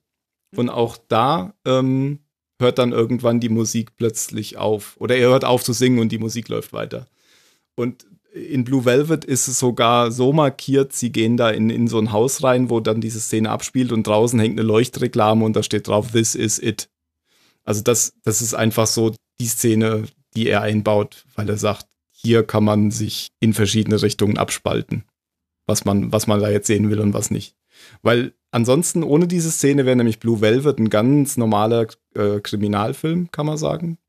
Der recht linear ist. Und wenn man diese Szene gesehen hat, kann man sich halt auch wieder denken, ist, passiert das denn jetzt hier gerade alles oder ist das irgendwie, weil das ist halt eine absolute Traumlogik-Szene halt auch da. Das hat er hier wieder wiederholt, würde ich sagen, einfach. Nur ein bisschen mehr noch verschlüsselt, weil ähm, es ist sogar, es ist sogar in beiden Fällen ein Roy Orbison-Song, der da gesungen wird. Den habe ich auch im Intro eingespielt. Ähm, nur bei Mulholland Drive erkennt man das gar nicht so, ähm, weil den eine, ähm, eine, ähm, wie nennt man das? A cappella-Sängerin hier singt. Und der Song heißt Crying. Ja, also die, die Szene ist für mich tatsächlich einfach der Bruch in dem Film, der Übergang zwischen den beiden Welten Mhm. und nicht innerhalb der Filmlogik erklärbar. Danach verschwinden ja auch einfach die Personen. Genau, weil sie nach und nach auf, aufwacht aus ihrer Traumwelt. Ja, und ab dann ist das Ganze auch nicht mehr wirklich linear, dann in dem dritten oder zweiten Teil. Sie hat dann ja immer mal wieder noch so Tagträume, wo dann Camilla wieder da ist, dann ist Camilla wieder weg. Und man sieht das eigentlich immer dadurch, dass dieser blaue Schlüssel auf dem Tisch liegt oder nicht auf dem Tisch liegt. Genau, der das Zeichen dafür ist, dass der äh, Mordanschlag geglückt ist. Genau. Das erfährt man erst ganz am Ende. Deswegen ist es natürlich ein bisschen ähm, gemein, vorher immer diesen Schlüssel auf dem Tisch liegen zu sehen und nicht liegen zu sehen. Ja, und ähm, aus meiner Sicht gibt es da jetzt nicht mehr so viel zu sagen, oder? Zu der letzten Teil. Ich glaube, Ben hat schon, Ben hat schon genau das gesagt, wie, wie ich es auch letztendlich jetzt sehe. Dass ich Okay, den letzten Teil, aber das habe ich beim ersten Mal nicht, mit Sicherheit nicht verstanden, dass, dass ich den letzten Teil im Prinzip als Realität sehe. Das heißt, ähm, Betty ist in Wirklichkeit Diane und ähm, ist nach Hollywood gekommen, um ihr Glück zu finden und ganz nach dem amerikanischen Traum abgestürzt. und vegetiert so vor sich hin und hatte eine, eine Liebschaft eben mit dieser Camilla, die, ähm, die irgendwie berühmt ist und den, den, den Schauspieler heiraten will. Und Camilla hat ihr halt so zu so, so ein paar Filmen verholfen. Aber diese, diese Liebschaft ist jetzt halt vorbei. Und Diane heuert dann diesen Killer an und wird aber nicht damit fertig, was sie getan hat. Das sind, das sind immer diese Szenen, in der sie, in der der blaue Schlüssel nicht auf dem Tisch liegt. Und letztendlich erschießt sie sich. Genau. Was dann ja wieder zu dem, zu dem Anfang des Films zurückführt, wo du meintest, aus der Ego-Perspektive, wie man sieht, wie sich jemand ins Bett legt. Ja, genau. Weil ich glaube tatsächlich, das ist genau dieser Moment. Also das alles, was, was quasi die, diese 80% des Films in der Traumwelt passieren, in diesen paar Sekunden zwischen ich leg mich ins Bett und äh, geb mir die Kugel. Okay. Mhm. Und diese schreienden Rentner, die auf sie zulaufen, das ist halt ihr Gewissen. Das, Ja, das fand ich aber auch schon sehr seltsam, wie diese die. Mini-Menschen aus der Tüte rausrennen und unter der Tür in die Wohnung krabbeln. Natürlich ist das sehr seltsam. das ist ein Aber was waren- waren das versucht, etwas Eltern, Abstraktes in, in Bildern darzustellen. Weil man hat die ja auch am Anfang gesehen, bei dieser Tanzveranstaltung, haben Ja. sie ja im Arm gehalten. Also waren das irgendwie ihre Eltern, die Können- ihr. ja, das könnten Ahnung. ihre Eltern gewesen sein, die, die ja auch gut sich eignen würden, um, um später als ihr Gewissen. Ja, genau. Also das war dieses, dieses Rentnerpaar vom Flughafen, Richtig. Genau, genau. Und die haben ja da, als sie in dieser Limousine weggefahren sind, haben die ja schon so ein bisschen creepy schon so geguckt. verrückt. Ja, ja, genau. Und die sind ja dann auch aus dieser blauen Box rausgekommen, die der Mhm. Hobo komischerweise in seiner Tüte hatte. Ja, und, genau. und zwar auf die Frage hin, was denn der Schlüssel öffnet. Und dann lacht ja auch noch der, der Killer. Einfach nur. Der blaue Schlüssel, ja, genau. Ja. Und ich denke, das ist einfach, der Schlüssel öffnet den Abgrund, in den du jetzt fällst. Und du wirst nicht mehr froh, weil dein Gewissen dich auffressen wird. So Mhm. könnte man das interpretieren, würde ich sagen. Ja. Und dann ist sie tot. Das hat man ja übrigens im Intro schon gehört. Das habe ich da reingeschnitten. Wenn man sich gefragt hat, was das war. Das, das Geschrei und das Wegrennen. Ja. Mhm. Letztendlich ist es einfach nur ein Horrorelement. Ja, ja, klar. Das soll nochmal so richtig Druck aufbauen, auch beim Zuschauer. Und endet dann ja quasi mit dem. Und was auch so typisch lynchmäßig ist, ich habe schon von den Blitzen erzählt bei Dune, das ist auch dieser Rauch im Hintergrund, wo man ganz eindeutig sieht, dass das ja kein echter Rauch ist, sondern dass das irgendwie wie Theater aussieht an der Stelle. Mhm. Also sieht nicht so gut aus für Diane. Kann man abschließend sagen, glaube ich. Ja, war nicht so toll. Hätte sie mal besser in Kanada ihre Karriere gemacht. um Land. So einzelne Szenen habe ich jetzt eigentlich keine, keine mehr, die ich besprechen will. Ich würde nur noch mal auf diese, auf diese ähm, Hinweise eingehen. Ja, können wir machen. Ja, mach das ruhig mal. Davon weiß ich nämlich noch gar nichts. Ich hab das auch, hast du uns das mal erzählt? Ich habe das Weil am das Anfang. klang vorhin so die großen zehn Hinweise von, von Mulholland Drive. Nee, nee, ich habe das, ich hab das mal erzählt, als wir mal darüber gesprochen haben, dass ich gesagt habe, dass, der, dass ich den Film gerne besprechen würde. Und daraufhin hast du schon gesagt, hm, wenn wir schon Hinweise für den Film brauchen wir gar nicht sehen.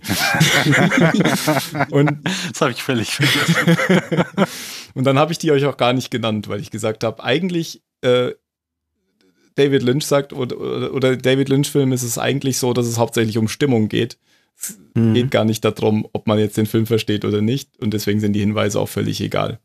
Der hat die nur irgendwann mal gegeben ähm, und die sind, ihr werdet es gleich sehen, auch so kryptisch, dass man die auch, ist nicht so, dass man da irgendwas mit erkennt. Äh, es sei denn, man hat es schon erkannt oder man hat sich schon dr- drüber unterhalten, was wir jetzt gemacht haben, dann passen die Hinweise schon dazu, zu dem, was man dann rausgefunden hat. Zum Beispiel. Erstens, schenken Sie dem Anfang des Films besondere Aufmerksamkeit. Zwei wichtige Hinweise finden sich bereits dort vor dem Vorspann. Haben wir schon beides gesagt. Das eine ist der Jitterbug-Wettbewerb, den man, den Ben als solches erkannt hat, ähm, weswegen ähm, Diane oder Betty überhaupt erst nach Hollywood kommt. Und das zweite ähm, ist diese Szene, wo, wo sich jemand in die Kissen legt, ins Bett legt. Würde ich jetzt so beantworten, die Frage. Ja, würde ich auch so sehen. Die zweite, da habe ich mir nie so richtig Gedanken gemacht um die Antwort. Beobachten Sie, wann und wo rote Lampenschirme eine Rolle spielen. Ugh. Das ist alles, was Erzähl. ich was sagen möchte. Ja, hat mir auch nichts gebracht. Ich weiß, dass es mehrmals, wenn das Telefon klingelt, dass man da rote Lampenschirme sieht. Und das ist eigentlich die immer die Stelle, das ist neben, neben ihrem Bett auf dem Nachttisch, aber pff, mir egal. Der nächste ist, achten Sie darauf, wie der Titel des Films lautet, für den die Schauspielerinnen bei Adam Kesher vorsprechen. Wird dieser Titel an einer anderen Stelle wiederholt? Ich habe jetzt den Titel gerade vergessen, ähm, aber er wird in einer anderen Stelle wiederholt, und zwar auf der Gartenparty am Ende, in der Diane erzählt, dass äh, Camilla ihr, äh, dass sie eigentlich diese, diese Rolle haben wollte, aber Camilla hat sie dann gekriegt und so wäre es dann jetzt halt. Und das ist, glaube ich, genau das, was Ben meint, dieses, ähm, eigentlich hätte ich das doch sein sollen und es liegt einfach nur an diesen bösen Machenschaften im Hintergrund, die in der Realität, so glaubt Diane, die sind, dass ähm, der Regisseur und Camilla ein Liebespaar sind und in, in ihrer Traumwelt dann eben durch diese ähm, Mafia-Strukturen in Hollywood dargestellt werden. Mhm. Der nächste Hinweis: Ein Unfall ist ein schreckliches Ereignis. Beachten Sie genau den Ort des Unfalls. Mulholland Drive. Was? Mhm. Verrückt. Und das war genau die Adresse des Regisseurs, wo die Party Genau. stattgefunden hat. Das ist genau, das ist Ja, genau, das war ja auch genau da, wo, wo, wo sie dann angehalten haben, wo man erst dachte, wie, oh, jetzt wiederholt sich die Szene und dann war es doch anders. und sie sagen ja auch beide im, äh, im Auto dann, What are you doing? We don't stop here. We don't stop here. das ist halt auch wieder, ähm, Ja, genau, das meinte Ja. ich. Wo, halt dann in der einen Version die Waffe gezogen wird und in der anderen äh, nicht. und, und ich glaube, dieses, was er hier sagt, ein Unfall ist ein schreck, schreckliches Ereignis, beachten Sie genau den Ort des Unfalls. Das meint halt, dass das die Stelle ist, ähm, an der es für Diane ein schreckliches Ereignis ist, weil hier ihre Welt zusammenbricht, sozusagen, weil ähm, da diese äh, Heiratserklärung und so passiert. Das war da so meine, meine Interpretation. Ja, der nächste ist, wer gibt wem einen Schlüssel und warum? Das ist klar, oder? Was haben wir schon besprochen. Ja. Jo. Dann achten Sie auf den Bademantel, den Aschenbecher, die Kaffeetasse. Muss man, glaube ich, nicht. Es reicht auf den Schlüssel zu achten. Das soll einfach nur zeigen, ähm, weil die letzten Szenen in, der, in dem dritten Teil nicht linear sind, sondern sich ständig abwechseln zwischen Zukunft und, also zwischen vor dem Tod von Camilla und nach dem Tod von Camilla. Mhm. Ähm, zeigt das einfach Ja, auch. das nochmal. war aber, finde ich, also das, das war wirklich deutlich Ja, der, die Kamera hat gemacht, ja, was wann ist. hat ja immer da drauf auch gezoomt dann. Ja. Ja, genau. Was wird im Club Silencio gefühlt, erkannt und mitgenommen? Hm, ja. Cry. ja, da kann man sich wahrscheinlich richtig austoben, wenn man, wenn man das möchte. Ja, ich glaube, Illusion ist da einfach schon ein gutes Stichwort. Genau. Half Camilla allein ihr Talent? Haben wir schon eben besprochen. Also, wir glauben, also in der Traumwelt half ihr Talent ihr nicht, sondern äh, die Mächte im Hintergrund.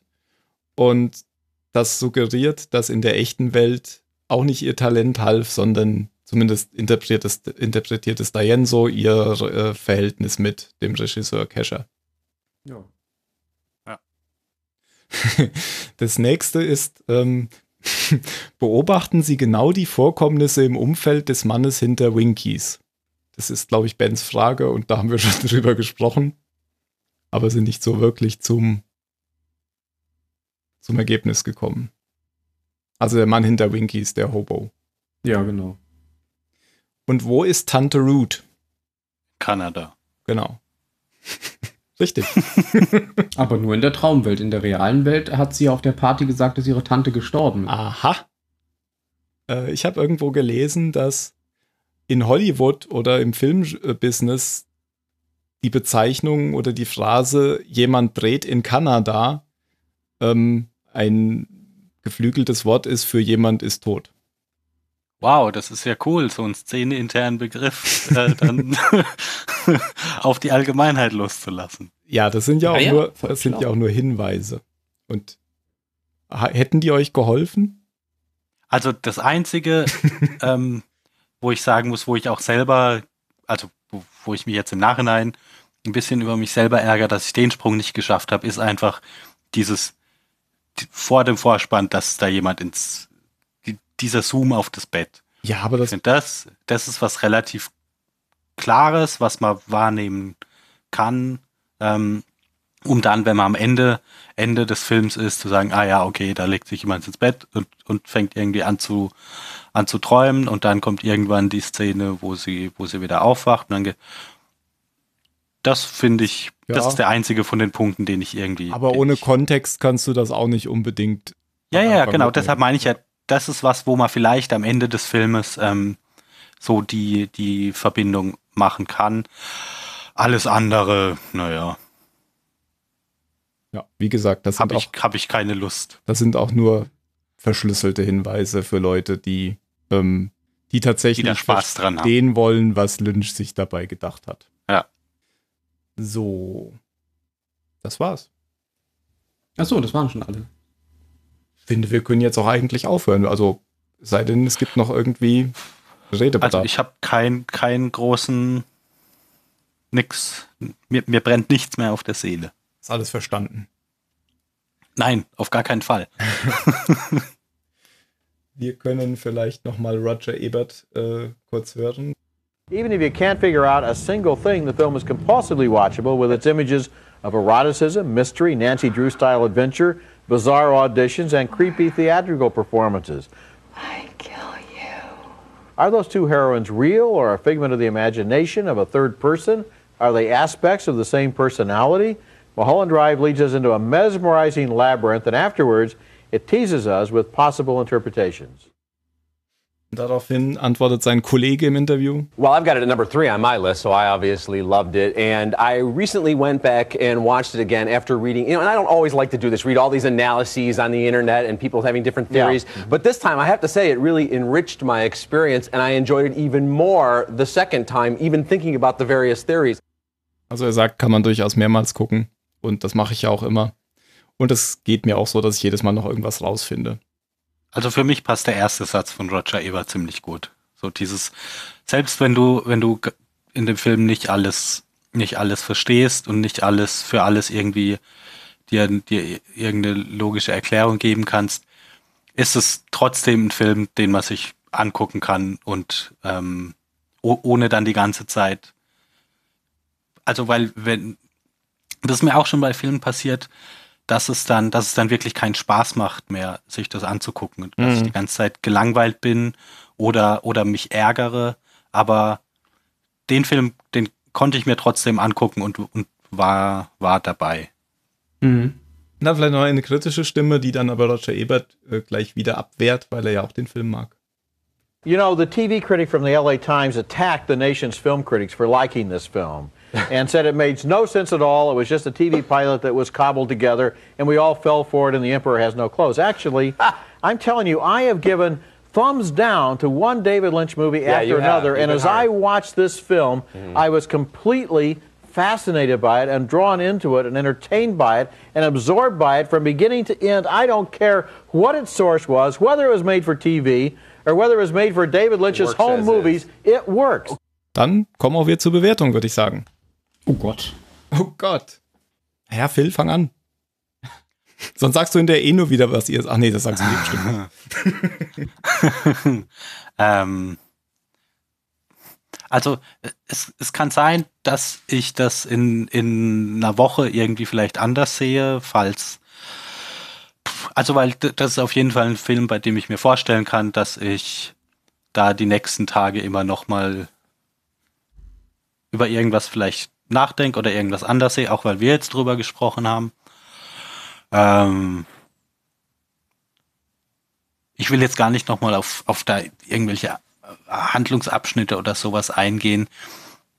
Ähm, das Fazit habe ich eigentlich gerade eben schon gesagt. Das ist ein Film, den ich bei weitem nicht, nicht durchdrungen habe und bei dem ich mir ganz viel, bei dem ich ganz viel gesehen und einfach so hingenommen habe, ohne zu verstehen, was da jetzt vielleicht irgendwie so der, der große Hintergrund sein könnte, der mich aber trotzdem unterhalten hat. Und gerade würde ich dem, wenn wir da bei unserer 10-Punkte-Skala bleiben, wahrscheinlich, hm, ah, ich schwanke, sechs Punkte geben. Ähm, was, also, wa, was viel besser ist, als ich, als ich vorher erwartet hätte. Hätte ich jetzt auch nicht Ähm, erwartet. aber ja, habe ich ja vorhin auch gesagt, ich habe mir den Film jetzt nicht angeguckt und habe hab, ähm, angefangen, mir eine Liste zu schreiben mit den ganzen Dingen, die, die ich dir jetzt um die Ohren hauen kann, warum David Lynch äh, ein ganz furchtbarer Regisseur ist. Ähm, ja, ja, was soll ich sagen? Ich, ich, ich kann den Film nicht als Meisterwerk irgendwie annehmen. Dafür bin ich aber dann auch einfach, glaube ich, nicht der richtige Typ für der sowas dann, ähm, der sowas dann abfeiert, weil ich einfach keine Lust habe auf dieses, was jetzt auch in dem einen Einspieler gerade kam, mich dann stundenlang durch irgendwelche Theorien online zu wälzen, was können Dinge bedeuten, ähm, um, um da so ein, dann die große Genialität dahinter zu entdecken. Aber ich fand's nicht scheiße. Und das ist, das ist einfach, das, das ist viel mehr, als ich ursprünglich, als ich ursprünglich erwartet hätte. Okay, dann Ben. Ja, also ähm, ich weiß ja nicht, ob wir mit unseren Interpretationen richtig liegen, aber da ich mir zumindest einrede, den Film einigermaßen verstanden zu haben. Es gibt doch kein richtig, das haben wir doch schon lange etabliert. Aber, aber ich will aber richtig liegen. Ähm, ja, also mir hat er auf jeden Fall gefallen. Ich, äh, wie gesagt, am Anfang habe ich erstmal überhaupt gar nicht verstanden, was da so Besonderes dran sein soll, weil im Endeffekt war es erstmal nur äh, eine Folge CSI. Aber dann im Laufe des Films ist mir, sind mir dann halt auch immer wieder rückwirkend Dinge aufgefallen, die sich eben später erst erklärt haben, was ich, wie gesagt, durch, durch Doctor Who auch äh, ziemlich gerne mag, weil ich das einfach gerne verfolge und mir dann auch gerne alte Dinge wieder einfallen, die vorher passiert sind, die jetzt viel mehr Sinn ergeben oder überhaupt mal Sinn ergeben. Und äh, von daher hat der Film genau in die Kerbe eingeschlagen von, von Art von Filmen und Serien, die ich mag. Und von daher gebe ich dem Film acht Punkte. Okay. Dann mache ich den Abschluss, weil ich den Film ja auch vorgeschlagen habe. Ich finde ihn total scheiße. Nein, ähm, ich habe ihn natürlich vorgeschlagen, weil er mir gefällt. Ähm, ähm, ja, ich bin aber auch so ein bisschen. Ich, mir, ich, mir, hat ja auch Twin Peaks gefallen und überhaupt deswegen habe ich den ja auch nur geguckt. Ich kannte vorher außer Dune auch keinen Film von David Lynch und dann auch lange Zeit später keinen weiteren Film von David Lynch. Ich habe dann irgendwann ähm, Lost Highway gesehen und den habe ich auch schon am Anfang gesagt, den fand ich nicht so toll. Ähm, hab dann aber auch vor kurzem nochmal Blue Velvet gesehen und würde sagen, wenn man mal Holland Drive sechs Punkte gegeben hat, Phil, dann kann man sich unbedingt auch mal Blue Velvet angucken, weil den Film kann man tatsächlich völlig ohne diese Auge der Ente-Szene sehen ähm, und dann ja. gibt er trotzdem noch Sinn. Ja. Und ähm, insbesondere ist da ähm, Dennis Hopper auch ziemlich gut in dem Film. Ähm, kann man sich durchaus angucken. Ähm, man wird da einige Parallelen wiedererkennen. Ich gucke mir mal Holland Drive immer mal wieder an. Also ich gucke den bestimmt einmal im Jahr. Dieses Jahr habe ich ihn jetzt schon zweimal geguckt, weil ich ihn ja noch mal für den für heute gucken musste oder wollte. Und ich finde ihn toll und gebe ihm neun Punkte. Ich bin natürlich auch jemand, der Spaß dran hat, ähm, solche Interpretationen sich anzugucken und gucken, was andere darüber denken. Und deswegen mag ich solche Filme. Das habe ich bei Matrix auch schon. Ähm, sowohl beim ersten, aber auch beim, sogar noch beim zweiten Film habe ich das auch gemacht. Ähm, bis ich dann enttäuscht wurde im dritten Film. Gut. Ähm, ja. Im dritten, okay. Ich würde sagen, damit belassen wir es. Wir müssen dem Film keine besonderen Titel geben. Wir nennen ja unsere Impulssender-Sachen immer so, wie der Film heißt. Und damit sagen wir einfach Wiedersehen und lassen Roy Orbison nochmal den Film erklären. Ciao. Okay. Bis Ciao. Tschüss.